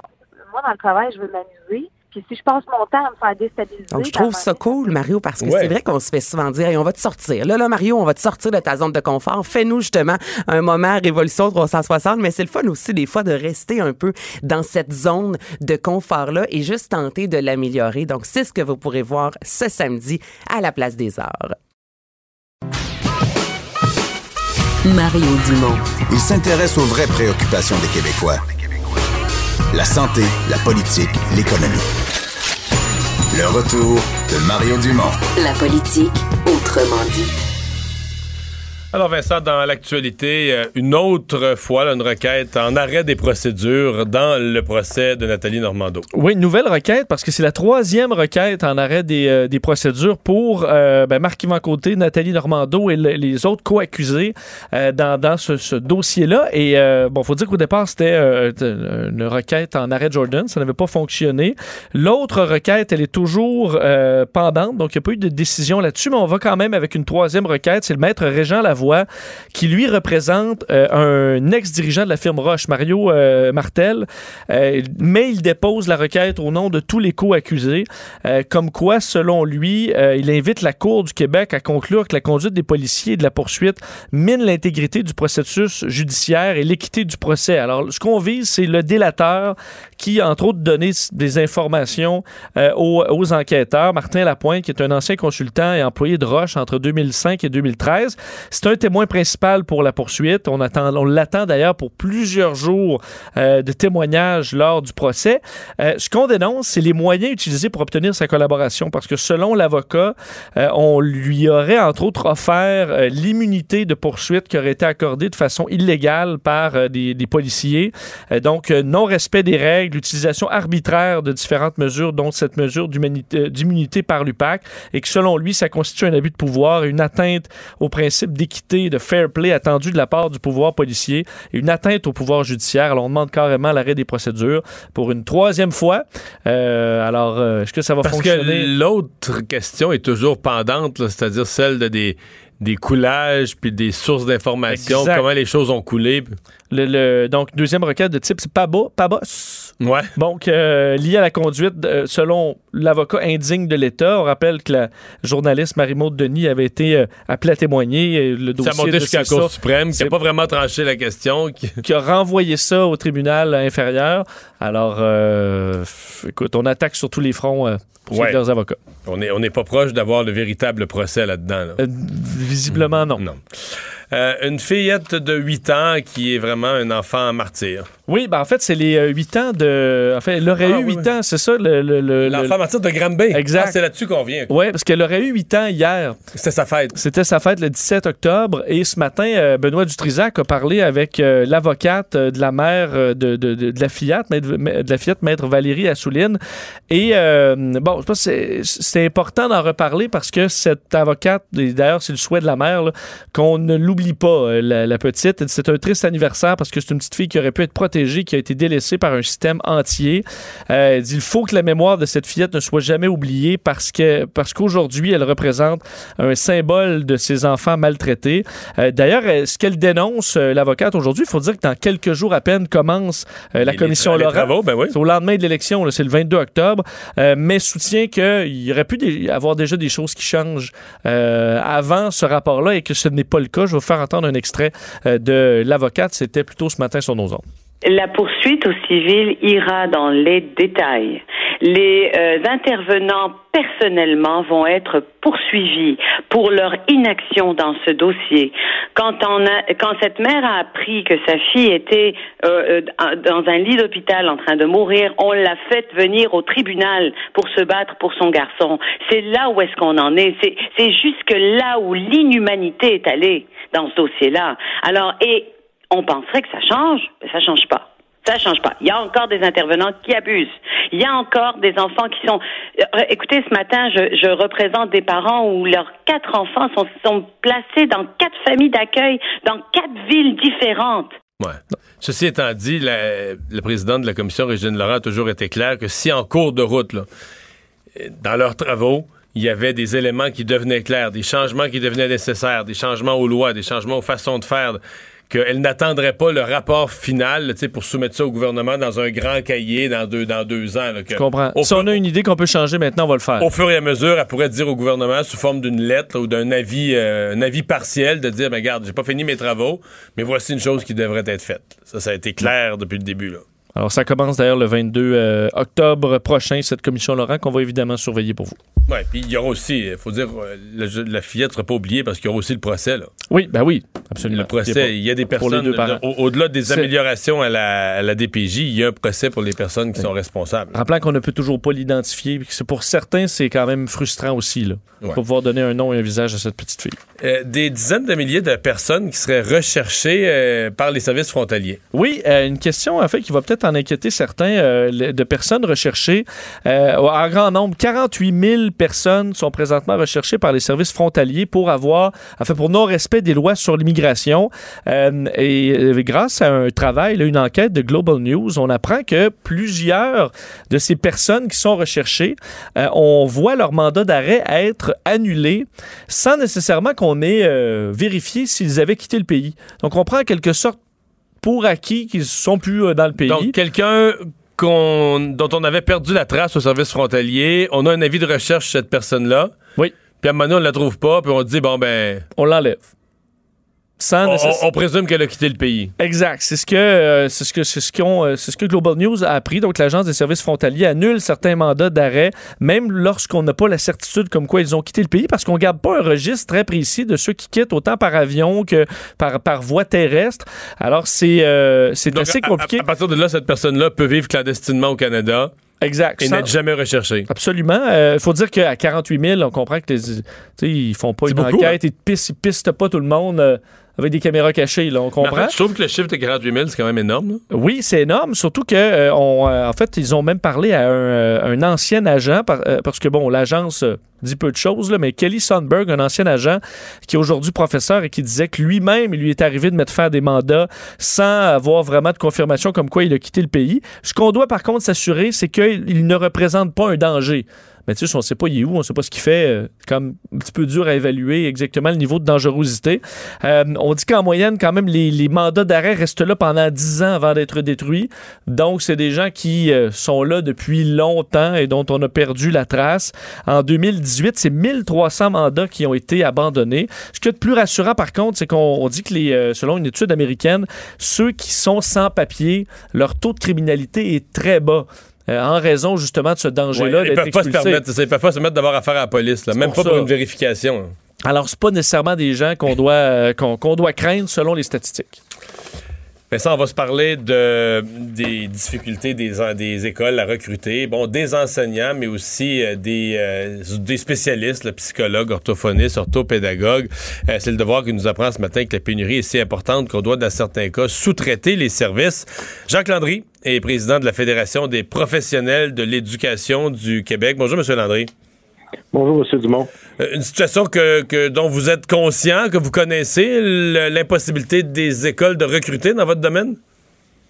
En fait, euh, le- avec le temps, l'école est devenue de moins en moins attractive pour les professionnels, là, de moins en moins intéressante. Euh, malheureusement, euh, le fait qu'on ait de moins en moins de gens, qu'on leur donne des conditions moins intéressantes, a fait en sorte que on a de plus en plus de difficultés à recruter, de plus en plus de difficultés à assurer un service de qualité. Et ça fait, c'est un peu comme la saucisse à la là. ça fait que c'est de plus en plus difficile euh, de recruter des gens, malheureusement. Ouais. Donc, vous, vous attribuez ça aux, aux conditions de travail. Il y a probablement aussi dans le décor le fait que quand il y a eu des restrictions budgétaires ces dernières années, euh, il y a des gens, orthophonistes, orthopédagogues, euh, qui ont, euh, bon, qui ont perdu leur emploi, leur poste a été coupé et qui se sont replacés ailleurs. Puis là, ils veulent plus revenir dans le réseau public. Est-ce qu'il y a de ça? Bon, il y a sûrement un peu de ça, mais euh, c'est, ça reste quand même. euh, vous dirais, relativement marginal.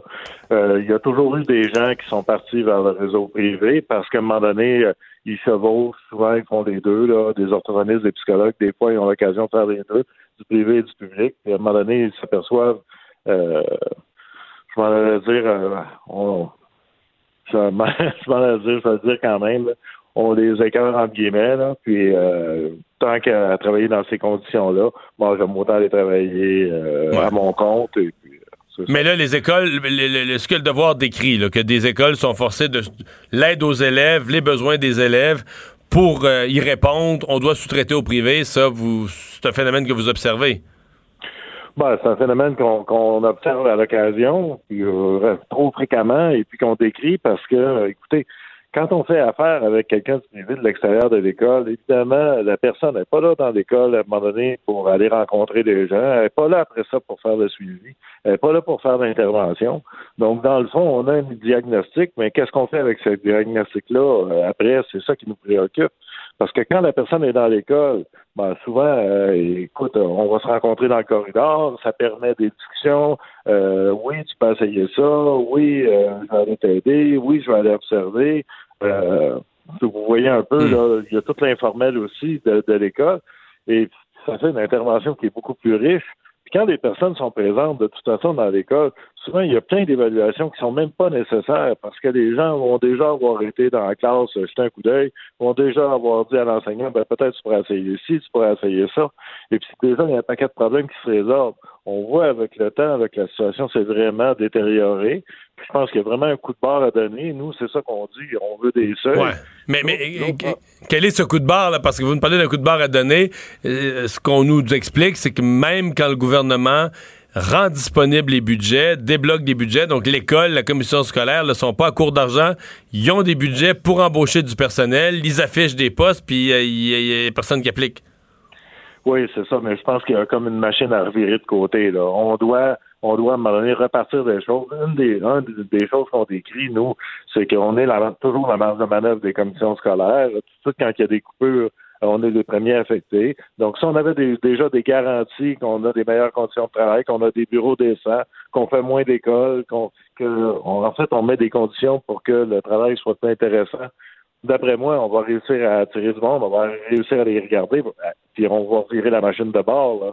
Mais vous dites que Euh, dans, les, dans le système scolaire, on donne des. Parce qu'en termes de, de, de, de rétention, on donne des postes permanents aux enseignants, mais aux professionnels comme vous, on vous laisse surnuméraire, on donne pas de poste permanent parce qu'on se dit, tiens, si le gouvernement devait couper, on pourra pas couper des profs. Là. Il peut pas ne pas avoir de profs devant la classe, mais on pourrait couper le psychologue, on pourrait couper l'orthopédagogue. Donc, on, on vous laisse précaire au cas où. C'est un peu ça que vous nous décrivez. Pas, pas euh, majoritairement. Dans, oui, il y a des commissions scolaires où ils vont faire exactement ce que vous dites, là. Mais il y a des commissions scolaires, vous voyez, dans la région de Montréal, il y a plus de concurrence. En région, ce que vous décrivez, on le voit fréquemment. Hein, ils prennent pas de chance parce qu'ils se disent on a déjà on avait engagé du monde, après ça il y a eu des coupures, on a été mal pris. Donc euh, ce, qu'on- ce que vous décrivez, là, on le voit beaucoup plus en région, mais on le voit aussi parfois en milieu urbain. Mais il reste que euh, à un moment donné, il va falloir les enfants, ils ont, ils ont, ils ont des besoins, puis c'est pas juste des besoins d'évaluation, il y a des, des besoins de suivi. Puis pour ça, nous, ce qu'on décrit depuis toujours, là, c'est que les sommes d'argent qui sont quand le ministre a annoncé que la cavalerie s'en viendrait, qu'il y avait 700 postes, dans le fond, ces sommes-là qui sont pour des professionnels, c'est pas des sommes qui sont absolument réservées pour les professionnels, c'est pas des sommes qui sont protégées. Dans le jargon, ils appellent ça des sommes dédiées. Mais des sommes dédiées, tu peux engager des professionnels, mais tu peux faire d'autres choses avec. Et puis c'est ça qui se passe la plupart du temps. Fait que nous, ce qu'on dit, c'est si vous promettez des sommes, ben réservez-les ces sommes-là, gardez-les, puis on va finir par euh, les remplir les postes. Puis quand on va avoir des postes plus pleins, ben ça va nous permettre à un moment donné de, de devenir plus attractifs, puis de, de, de- au lieu d'avoir huit écoles euh, comme psychologue, peut-être tu vas en avoir deux, trois. À un moment donné, ça devient déjà plus intéressant que huit, comprenez-vous? Mhm, absolument.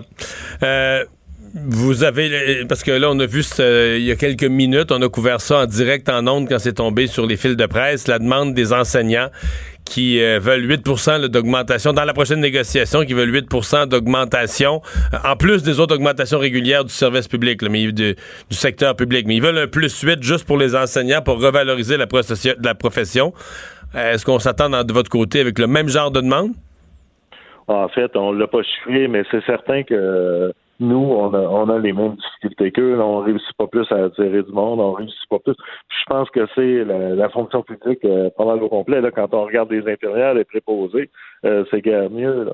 Fait que là, je pense que comme société, on, on a à se questionner sur quel type de service Mm. on veut que et puis à un moment donné, il va falloir se donner les moyens de, de- de nos ambitions. Nous, on les a pas chiffrés, mais c'est certain que euh, à un moment donné, on est dans la même situation.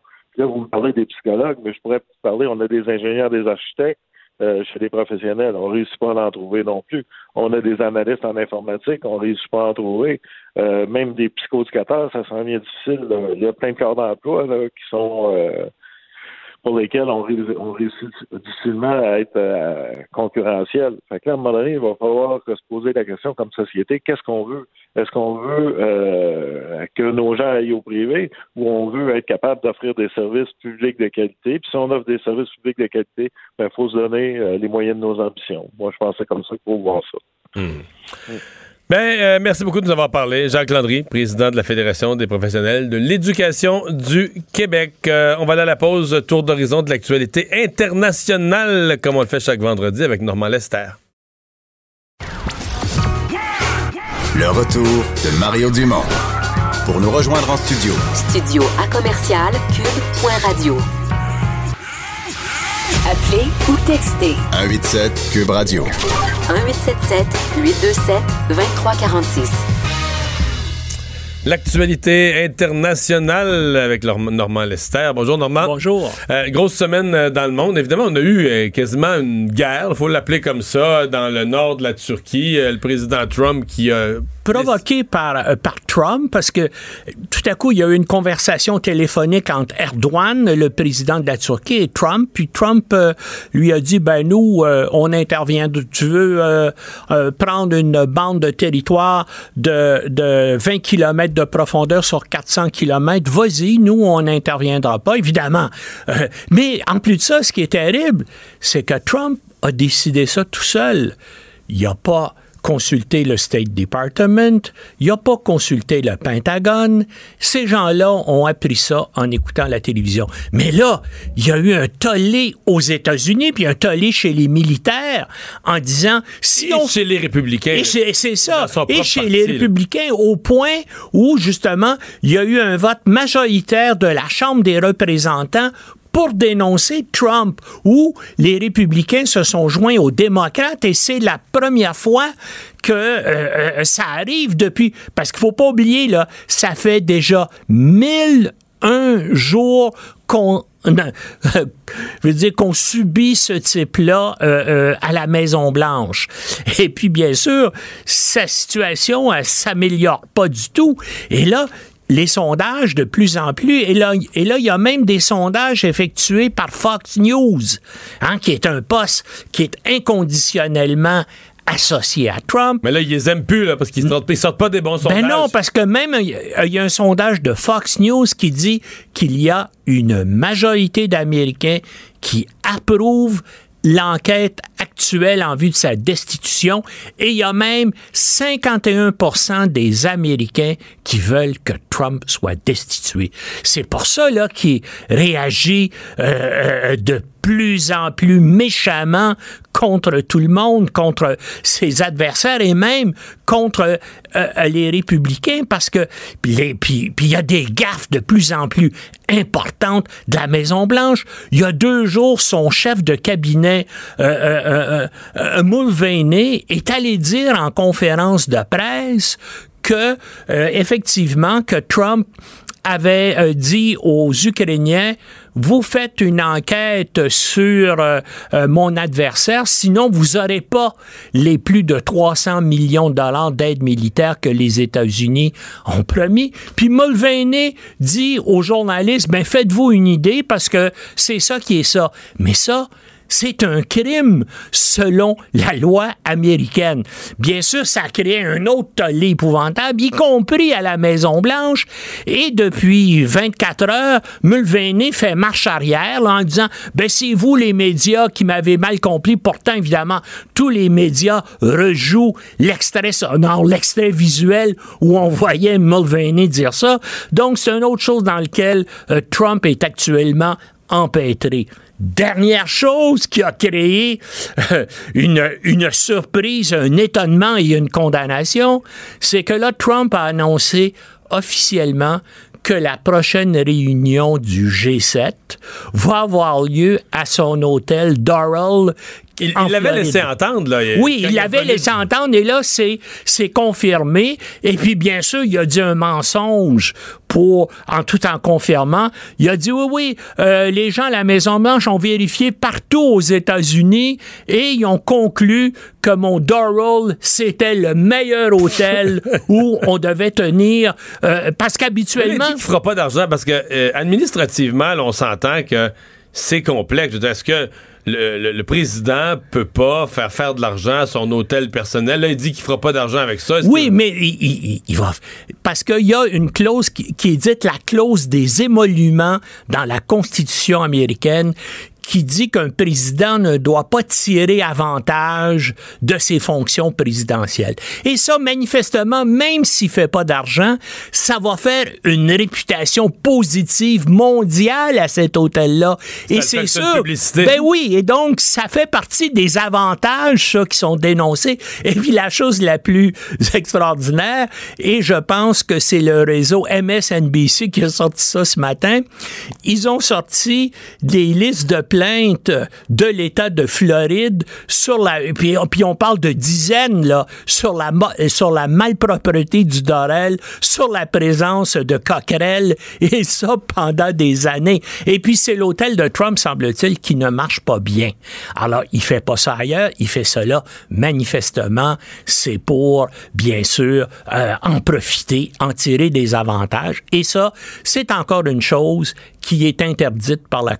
Mais c'en est une autre, là, parce qu'en mille jours, là, ou en mille un jour, pense-y, là, Mario, combien de, de choses illégales, criminelles, croches, douteuses que cet individu-là fait. C'est extraordinaire, mais je pense que là, là, il est engagé dans une phase, dans une épreuve de force euh, euh, qui est probablement, est-ce que ça va finir par sa destitution? Je ne le sais pas et je parierai pas là-dessus, mais c'est sûr qu'il y a une épreuve de force qui est engagée et il y a de plus en plus de républicains qui commencent à regarder les sondages parce que pour eux, ce qui compte, c'est être C'est la élu. réélection, ouais. Et là, ben, ils commencent à en douter. Accord euh, Grande-Bretagne, euh, euh, Union européenne sur le Brexit. Ben oui, un miracle, hein? Ça veut dire, euh, euh, Johnson a réussi en une semaine à finalement euh, s'entendre avec les Européens. Ben là, il a besoin demain matin d'un autre miracle. Parce, Parce que qu'il faut que ça passe Oui, dans son il- parlement à il- lui. Le là. Parlement de Westminster, demain matin, va se prononcer là-dessus. Et il y a une très forte probabilité que ce soit rejeté. Comme ça l'a été les trois fois. Comme Theresa ça a May a été trois après- fois. trois fois Oui, présenté oui, des accords. Parce là. que déjà, euh, les unionistes protestants d'Irlande du Nord sont contre.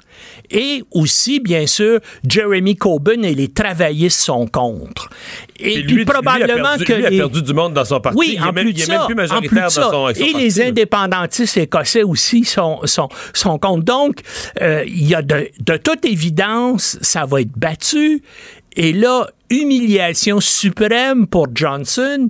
Il va devoir aller à Bruxelles implorer l'Union européenne de reporter au début de 2020 le- La date, la là. date fatidique. Et lui a dit jamais je ferai ça. Je pense qu'il a dit qu'il aimait mieux mourir que de faire ça. Que de pousser la date. Eh bien, il va le faire. Mais qu'est-ce que tu veux? On s'en va inévitablement vers des élections générales en Grande-Bretagne parce que euh, et, et- et les, et les et tous les partis euh, euh, s'y préparent, mais ils attendent justement ce vote négatif-là. Et s'il y a une forte probabilité qu'il y ait un gouvernement de coalition euh, des, euh, des travaillistes, des libéraux démocrates, avec aussi l'appui des indépendantistes euh, écossais qui siègent au Parlement britannique. C'est un peu le bloc québécois, si tu veux. Oui, sauf que eux, les indépendantistes écossais, pendant ce temps-là, leur cause prend du galon. Là. Ben oui, absolument. L'indépendance gagnerait. Ben, c'est toujours un Oui, sondage, oui. ça va ce que ça va, mais les sondages montrent l'indépendance de l'Écosse de retour à plus de 50 Ben oui, puis en plus de ça, l'accord qui vient d'être négocié par Johnson, euh, finalement, accepte euh, euh, donc qu'il y ait une union économique entre les deux Irlandes et qu'il y ait une, une séparation peut-être électronique là, entre l'Irlande du Nord et puis la Grande-Bretagne. C'est là où il y aurait bien sûr, c'est là où on ferait la différence entre l'économie de l'Union européenne et celle de Grande-Bretagne. Mais les Écossais n'ont pas ça, eux. Puis évidemment, ça, ça va faire favoriser encore le mouvement indépendantiste en Écosse, comme ça favorise aussi le fait que les Irlandais du Nord, même les protestants, ben, commencent à penser peut-être qu'on serait mieux de se réunir avec euh, l'Irlande et peut-être que ça serait mieux. Donc, euh, il y a un mouvement et il y a un danger et il y a une menace de, euh, de partition. Ben, on en a parlé à quelques reprises, mais tout ça là, est en train encore de, de se fissurer. Et puis, comme je vous dis, ben ça, il n'y a aucun doute, on s'en va vers des élections et probablement vers un nouveau référendum. Et moi, d'après moi, dans le prochain, là, ils vont dire on reste en Europe. Mais ça, on, ça fait presque un an là, qu'on dit qu'on Qu'on s'en dit va ça, vers ouais. ça. ouais. Normalement, des images vraiment, vraiment euh, spectaculaires et terrifiantes là, qui nous proviennent des, euh, en fait, d'une tentative d'arrestation du fils de El Chapo, qui visiblement euh, décidé de suivre la lignée de son de, de- Je, de je son savais même père. pas qu'il y avait un fils qui était mafieux. Puis... Ben, et euh, euh, une, une arrestation qui se voulait, ma foi, armée là, jusqu'aux dents pour les policiers. Mais les policiers ont dû battre en retraite tellement Attends. ils se sont fait attaquer. Après des combats qui ont duré plusieurs heures, pendant plusieurs heures, euh, la, la garde nationale mexicaine... Avec pas des tanks. Ben là, non, ils avaient probablement des véhicules blindés. Ouais, Je suis pas sûr blindés, qu'ils ont rapporté des chars d'assaut. Non, non, mais des blindés, Ouais, ouais, des blindés blindés. policiers, là, Puis on, écoute, euh, c'est des gens du cartel de Sinaloa, euh, le cartel del Chapo. Ils ont résisté militairement, bien sûr. Ils sont suréquipés avec des fusils d'assaut. Et le gouvernement mexicain a retiré les forces de l'ordre qui n'ont pas procédé à l'arrestation euh, d'Otavio euh, euh, Guzman, le chef, le fils d'El Chapo. Et c'est lui qui est la force montante et apparemment, c'est lui qui est en train de prendre le contrôle du cartel. Là, maintenant, son père est en prison pour l'éternité aux États-Unis. Mais ce qui est Mais préoccupant... l'image est terrible. Ben, l'image est absolument terrible, d'autant plus que le gouvernement mexicain actuel a été élu en disant nous allons finalement réussir à vaincre les cartels de drogue et on va écraser tout cela. Et là, ils doivent céder devant une organisation criminelle. Ça me j'ai jamais vu ça. Non, moi non plus. L'autorité bat en retraite dans une bataille militaire contre, Avec des, des criminels. Et ça fait le tour du monde, hein, dans, dans, dans, tous les médias de la planète. Là, il y a une place en première page là-dessus parce que ça, ça arrive pas souvent des affaires. Je, comme voyais normalement, tu sais, on voyait ça puis, dans puis les camps. Oui. Par exemple, en Irak, des vieux pick-up avec des, des, des mitraillettes lourdes. Oui, oui. Mais là, c'est des pick-up, euh, tu sais, de compagnie là, euh, comme ici là, de, de luxe, mais ah, avec 250 250. oui, 250 avec des mags quasiment, euh, mais avec une mitraillette lourde sur le dessus qui fait face aux policiers qui ont beau avoir des véhicules euh, blindés, euh, ils se font attaquer ben, aux armes lourdes. Au début de la semaine, il y, a déjà eu un événement prémonitoire semblable, comme si vous vous rappelez, il y a 15 policiers de la garde nationale qui ont été tués dans cette même région-là, dans une embuscade. Moi, je pense que là, le gouvernement mexicain, s'il veut sauver sa réputation, va devoir effectivement faire une occupation, proclamer la loi martiale dans ce secteur-là du pays, qui est le secteur nord, euh, sur le nord-ouest du pays, près de la frontière américaine, proclamer la loi martiale, puis mener une opération militaire d'envergure, puis écraser ce cartel-là. Sinon, euh, évidemment, il n'y a plus personne qui, qui va penser... Ben, quand les gens voient à TV le gouvernement battre en retraite Oui, oui. les, parce que les bandits dominent, le message que ça Ouais, envoie c'est pour le- terrible, c'est terrible. Il faut qu'ils réagissent et vite aussi. On va voir. Je probablement que ça va être un- un de nos sujets la semaine prochaine. Merci Normand, on va à la pause. Le retour de Mario Dumont, l'analyste politique le plus connu au Québec. Cube Radio. Autrement dit. Les têtes enflées. Voici Master Bugarici. Hey Master, bon vendredi. Oh oui, en forme, gravement. Oui. Ben, le vendredi, c'est jamais, c'est jamais tranquille, là, aux têtes enflées. Non, puis Richard, il avait les mains pleines en rentrant. Fait que. Ça, c'est du vin. Ouais. Bon, on a un bon petit blanc ce soir. Oui. On parle, euh, on parle de un, de bât- quoi? un bâtiment, en fait, d'un événement assez spécial. Un bâtiment gouvernemental situé au centre-ville d'Atlanta a dû être évacué euh, aujourd'hui. Pour quelle raison? Un bâtiment gouvernemental Oh oui. au centre-ville d'Atlanta évacué. Euh, bon, si c'était les choses simples du gaz, tu n'aurais pas cette question-là. Donc, c'est- Voilà. c'est original. Je trouve quelque chose d'original. Est-ce qu'il y avait un animal à l'intérieur? Non, il n'y a pas d'animal concerné. Est-ce qu'il y a eu une menace? Est-ce que c'était Euh, une question de sécurité? Est-ce qu'il y avait une menace? Tout à fait, tout à fait. Une menace médium, mais Est-ce qu'il y avait un individu, un individu louche, un individu dont on avait peur? Même pas. C'est pas un individu, donc OK.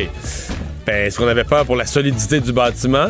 Non, du Le, le tout. feu, non? Les, Non. euh, c'est pas ça, OK. Donc, Ben non, ben en fait, c'est quoi? L'évacuation a commencé au moment où un employé a signalé un bip, un bip, bip, bip, provenant d'une poubelle à l'extérieur. T'imagines la panique.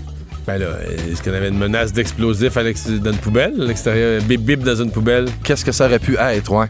Un C'est ce qu'on cherche. Un cadran, un cellulaire, un jouet Fisher Price qui fait bip un jouet pour enfants. non, mais on n'est pas loin, on se Un rapproche. détecteur de mouvement pour enfants, un détecteur de chambre à coucher là, de, de, de bébé. T'as- le bon début, c'est juste pas la bonne la fin. T'as un une sorte de détecteur qu'on peut dire. Ah, un détecteur de, de feu. Euh, non. De fumée qui était jetée dans la poubelle. Les techniciens, en, check bien- regarde bien ça. les techniciens en bombe de la police sont intervenus, mais il ne s'agissait pas d'un explosif. OK. Donc, qu'est-ce qui reste qui, ferait, qui pourrait faire bip bip? Ben, on pourrait jeter un détecteur d'incendie. Détecteur. J'aime ça. Qu'est-ce qu'on peut détecter? Je De gagner? métal? Non. Hmm, non. Tu mets un détecteur de métal dans la poubelle en métal, Ouais, c'est ça qui fait bip bip tout le temps? En fait, le son provenait en fait d'un système de sécurité qu'on retrouve, euh, retrouve dans les commerces au détail. Un détecteur de mouvement. Ah, ben là. non, mais. Petit détecteur de vol. Oh yes, en plein ça. C'est un détecteur de vol. En fait, l'histoire est bien simple, c'est vraiment niaiseux. C'est une femme qui travaille à l'intérieur de la bâtisse, a reçu, elle, un colis qu'elle avait commandé sur Internet. Puis quand elle l'a ouvert, elle s'est aperçue qu'il y avait encore le tag, en fait, l'étiquette qui anti-vol, qui avait pas d'affaire là. Elle, elle l'a coupé. Puis quand elle l'a coupé, il s'est mis à sonner, elle l'a jeté à la poubelle à l'extérieur. Qui était vraiment pas une bonne idée. Évidemment, la panique a pris, la police est arrivée, les gens pour désamorcer la bombe sont arrivés. Puis quand elle a vu le bordel, ben, elle s'est jointe, elle a dit Je le sais, c'est quoi qui fait bip bip dans la poubelle C'est mon petit tag que j'ai coupé sur mes chaussures. Tout le monde a fait. Ouais, on ne sait pas, on madame. sait pas combien ça a coûté sa niaiserie à elle, mais elle, elle sera pas au show ce soir avec nous, mais on est en grande moi, j'ai déjà été évacué dans la région Hein? de Boston dans- avec toi, toute la famille dans un gros hôtel parce que quelqu'un a accroché un support à, à vêtements, un cintre, là, sur le sprinkler. Tu sais, il y a- il y, a un petit crochet dans un, dans un hôtel là, sur le, le- le gicleur. Là. Puis la personne, là, ça a parti le gicleur. Mais quand un gicleur part, ça dit à tout le système de l'hôtel qu'il y a un gicleur qui est parti, donc qu'il y avait possiblement un incendie. Donc, un hôtel, je sais pas, le 12, 13, 16 étages, je sais pas combien, plein de monde sur la rue, la folie, les pompiers, parce que quelqu'un avait accroché un cintre avec un veston, quelque chose d'un peu trop lourd sur le gicleur, puis ça l'a déclenché. Ça doit créer tout un, support à 25 sous qui peut créer un bordel de des milliers de dollars. Mon, mon fils de 4 ans, là, on est sorti en pleine nuit, en pyjama, sur la rue, tout ça. Fait que quand on est revenu de vacances, on était à la plage, on avait visité la ville de Boston. On a dit, Charles, c'est quoi ton plus beau moment des vacances? Ah, moi, là, c'est quand la nuit, on est sorti dehors, là, puis il y avait les pompiers avec les lumières, puis les policiers passaient. C'est clairement vrai. Ben non, mais c'est plausible pour Moi, un enfant. la même chose, ben, oui. même pour un adulte. C'est ça que j'ai le plus de mes vacances. Fait qu'on va avoir du fun ce soir. Vincent, il a l'air en forme. On est prêt. Hey, On est salut, prêt. Master! Bonne émission. Le buzz de Vincent Dessureau. Et Vincent, dans ton buzz d'aujourd'hui, tu nous parles d'un nouveau système d'alerte en Californie. Oui, parlant de, de détection, euh, parce que ça fait euh, 30 ans, euh, le grand tremblement de terre, euh, de- entre autres de San Francisco, qu'on appelle euh, le, Loma Prieta, qui avait dévasté, vous les, les autoroutes qui sont tombées Oui, oui. les unes par-dessus les autres. Euh, Il y en avait eu à Los Angeles dans les années 80 aussi. Exact, même style. Et euh, ce, euh, 30 ans plus tard, on a une nouvelle technologie en Californie qui va permettre d'aviser tous les Californiens euh, dans un certain Combien de minutes? La question, c'est combien de minutes avant? Ah, il n'y a pas de minutes, là. On parle de, en moyenne 15 secondes. Ben, en fait, ça dépend où tu es, mais tu, euh, le système, parce qu'il y a déjà une application qui fonctionne à Los Angeles pour ça, donc qui permet d'avertir dans certaines circonstances quelques secondes avant l'arrivée d'un séisme. Mais là, on étend la technologie à la Tu grandeur peux de la pas faire Californie. grand-chose. là. Euh, ben, en 15 secondes, tu es quand même capable de, c'est ce qu'on dit, là, en aller dans un. de te réfugier, sortir à l'extérieur. En 20 secondes, là, toi puis moi, on a le temps, là. Oui. De sortir, tu Minimal. Euh, oui, minimal. De- mais disons de s'ajuster. on dit un chirurgien peut, par exemple, sortir ses, euh, ses- ses- ses Ouais, du corps. On peut quand même faire quelques trucs en, en 15 à 20 secondes. Alors, on utilise une série de capteurs à la grandeur de la Californie. Et le, un séisme, ça a comme deux vagues. Une vague qui va très vite et qu'on ressent pas nécessairement dans le sol. Et c'est cette vague-là qui arrive avant, qui est captée par les capteurs. Et ensuite, la, ce qu'on appelle la S-wave, qui est la- vraiment là, le tremblement Secoue le sol. arrive plus tard, lui, 7 ans plus long, plus, sur, sur plus de temps. Alors, ça donnerait, par exemple, dans ce grand tremblement de terre d'il y a 30 ans, euh, entre autres, une image qui avait été forte, c'est des gens qui, étaient dans un stade en train d'écouter des séries mondiales à San Francisco. Mais ces gens-là auraient eu, là, dans un stade à 30 000 personnes, tu peux pas faire grand-chose, mais ils auraient eu 15 secondes d'avis. Alors, imagine des milliers de personnes, le- tous les cellulaires sonnent d'un coup et ça dit dans 15, 14. C'est peut-être de. Big One. C'est peut-être de Big One. En fait, ça va se déclencher à partir d'un séisme de catégorie 5. Euh, alors, euh, ça va fonctionner comme les alertes en beurre ou d'autres alertes l'effet- Ton gouvernementales. exemple est bon, mais dans une foule, ça peut avoir l'effet inverse. Dans un stade, là, que des gens vont. Alors qu'il serait rien arrivé sur un tremblement de terre, des gens vont être. euh, Pris de panique. Pris de panique, vont se faire marcher dessus. Des gens vont mourir parce qu'ils vont être euh, pilotés au sol, non? C'est- c'est- Écoute, je suis pas en désaccord avec toi. Euh, Je suppose qu'ils ont pensé à ça, que ça allait Bon. quand même peut-être être plus sauver de vie que que en faire perdre, en espérant surtout que ça se déclenche pas de façon accidentelle, comme on avait vu avec en Hawaï avec euh, Ah oui, une fausse alerte. une là. bombe nucléaire qui est en route. Euh, un nouveau chapelet connecté. Oui, un, ça, un e-chapelet. Oui, le i-rosaire. Ah, Ça, j'ai trouvé ça. Je t'ai montré l'image tantôt. Ouais. Je voulais que tu le vois. euh, que c'est un bel objet. C'est rare quand même que pour ceux qui sont croyants, vous avez des Mais nouveautés. c'est connecté dans le sens que le- le- les, les prières s'en vont direct à Dieu. Il n'y a pas de risque qu'ils se perdent. Et ça, tu sais, c'est Wi-Fi partout. Là. OK, c'est Les prières, là, C'était inventé bien avant le vrai Wi-Fi. Tu comprends? Signale toujours 4 barres. Tu comprends? C'est ce que moi, c'est ce qu'on m'a dit. Euh, alors, mais le e-rosaire permet donc d'avoir cette, euh, un chapelet, mais qui est un bracelet, et de. euh, en fait, il est moins long qu'un chapelet ordinaire. oui, chapelet bracelet, mais tu as les petites boules, la, la grosse, la petite, la grosse, la petite, qui permet de faire un rosaire, là, où tu as entre autres l'Ave Marie. le- je vous salue Marie pour Ave Maria, là, je vous salue Marie, le, le- le- le- le Notre Père et tout ça. Et euh, ce qui est intéressant, c'est que tu l'as au poignet, il est chargé, et en faisant le signe de croix, il se débarre. OK. Hein? Ça, c'est quand même bien passé. Mais Alors, si tu pries pas, mettons une journée, tu oublies de faire ton chapelet. Là. ben, ouais, est-ce qu'il serre, là, tu te sens le bras, tu sens le bras serré, la- plus de la- sang? il n'y a plus de sang dans Non. la main, avec là, tu dis, tu vas prier. non, mais ça va calculer ton temps de prière. OK. Alors ça, quand même, euh, ça te le rappelle, à mon avis, si tu ne pries pas assez. Mais surtout, quand tu vas te mettre à... Là, tu fais ton signe de croix. Là, l'application s'ouvre. Et là, tu peux commencer à faire Mettons ton... t'es 3-4 jours sans prier, y a-tu un petit bonhomme avec des cornes, et une fourche qui apparaissent? Commence à te piquer. Non, je- je- je- c'est peut-être dans la version 2.0. Là. Ah ouais. Je sais pas. Je pense que là, on est allé quand même classique parce que euh, lorsque tu commences ta prière, euh, ça va te montrer sur l'application toutes sortes d'images, de la musique, euh, des textes, les grands mystères de Jésus et tu pourras comme ça t'alimenter facilement. Et en plus, ça calcule tes pas et tes calories perdues. Ah, Alors, tu peux changer la Fitbit pour euh, une e-rosary et euh, vous pourrez vivre ça. Ça vaut 110 dollars américains en vente sur amazon.it pour l'Italie. Fait que t'as des indulgences, mais aussi une bonne forme physique, puis un bon sommeil, tout est mesuré. là. Ex- C'est la totale. Bon. Exactement. Toi qui t'intéresses à l'espace, il y a une première aujourd'hui. Oui, euh, première qui a été euh, ben, couronnée de succès, première marche dans l'espace complètement féminine. Alors, euh, des, des femmes dans l'espace, il y en a, en fait, qui, qui ont marché dans l'espace, une sortie spatiale, il y en a eu 13. euh, mais Il y en avait une qui accompagnait euh, notre astronaute canadien, David Saint-Jacques, euh, Effectivement, il y, a, printemps, là. il y a- il y a quelques mois. Euh, D'ailleurs, c'était, je me trompe pas, Christina Koch, qui est euh, elle, qui était dans l'espace au, aujourd'hui. On devait en mars dernier faire ce premier, cette première marche dans l'espace uniquement féminine, mais on avait un problème avec les combinaisons. Tu sais, on manquait de combinaisons Ah oui, pas femmes. de grandeur, quelque chose comme ça. Il y avait eu un souviens. problème technique, alors ça avait empêché tout ça. Et voilà que aujourd'hui c'est arrivé. Alors Jessica Meir et Christina Koch sont sortis pendant 5h30 pour réparer une batterie tombée en panne. Tout a bien été. Euh, ben, rien, à signaler de, de majeur. Alors, tout était parfait comme, euh, comme mission. La première femme euh, de l'histoire dans l'espace, c'était une Russe, il faut le rappeler, Valentina Tereshkova en 63. Les Américains ont suivi 20 ans plus tard. Ça a pris 20 ans. C'était qui? Sally Ride. Sally Ride. Sally Ride. Alors, ça a été long, mais aujourd'hui, on vient de franchir une nouvelle étape dans le monde spatial. Merci euh, Vincent, Euh, merci à vous d'avoir été là. Vous avez une dernière fin de semaine. On dit qu'il reste à peu près un quart de la population qui sont indécis. Je sais qu'il y en a qui se décident, qui se décident d'envoyer le bulletin dans l'isoloir. Oui. Mais pour les autres, une dernière fin de semaine à réfléchir à ça. Bon, bon week-end de pratique, hein, parce que tu vas Oui, être en oui, général oui, le oui. week-end. Je vais être euh, enfermé dans le building à TVA, puis il annonce beau, mais je vais perdre ça. Euh, et puis on se retrouve lundi, ben oui, jour d'élection, en vous rappelant que sur Cube Radio, il y aura le- la soirée électorale pour ceux qui n'auront pas de TV, lundi soir. Bye bye. Cube Radio.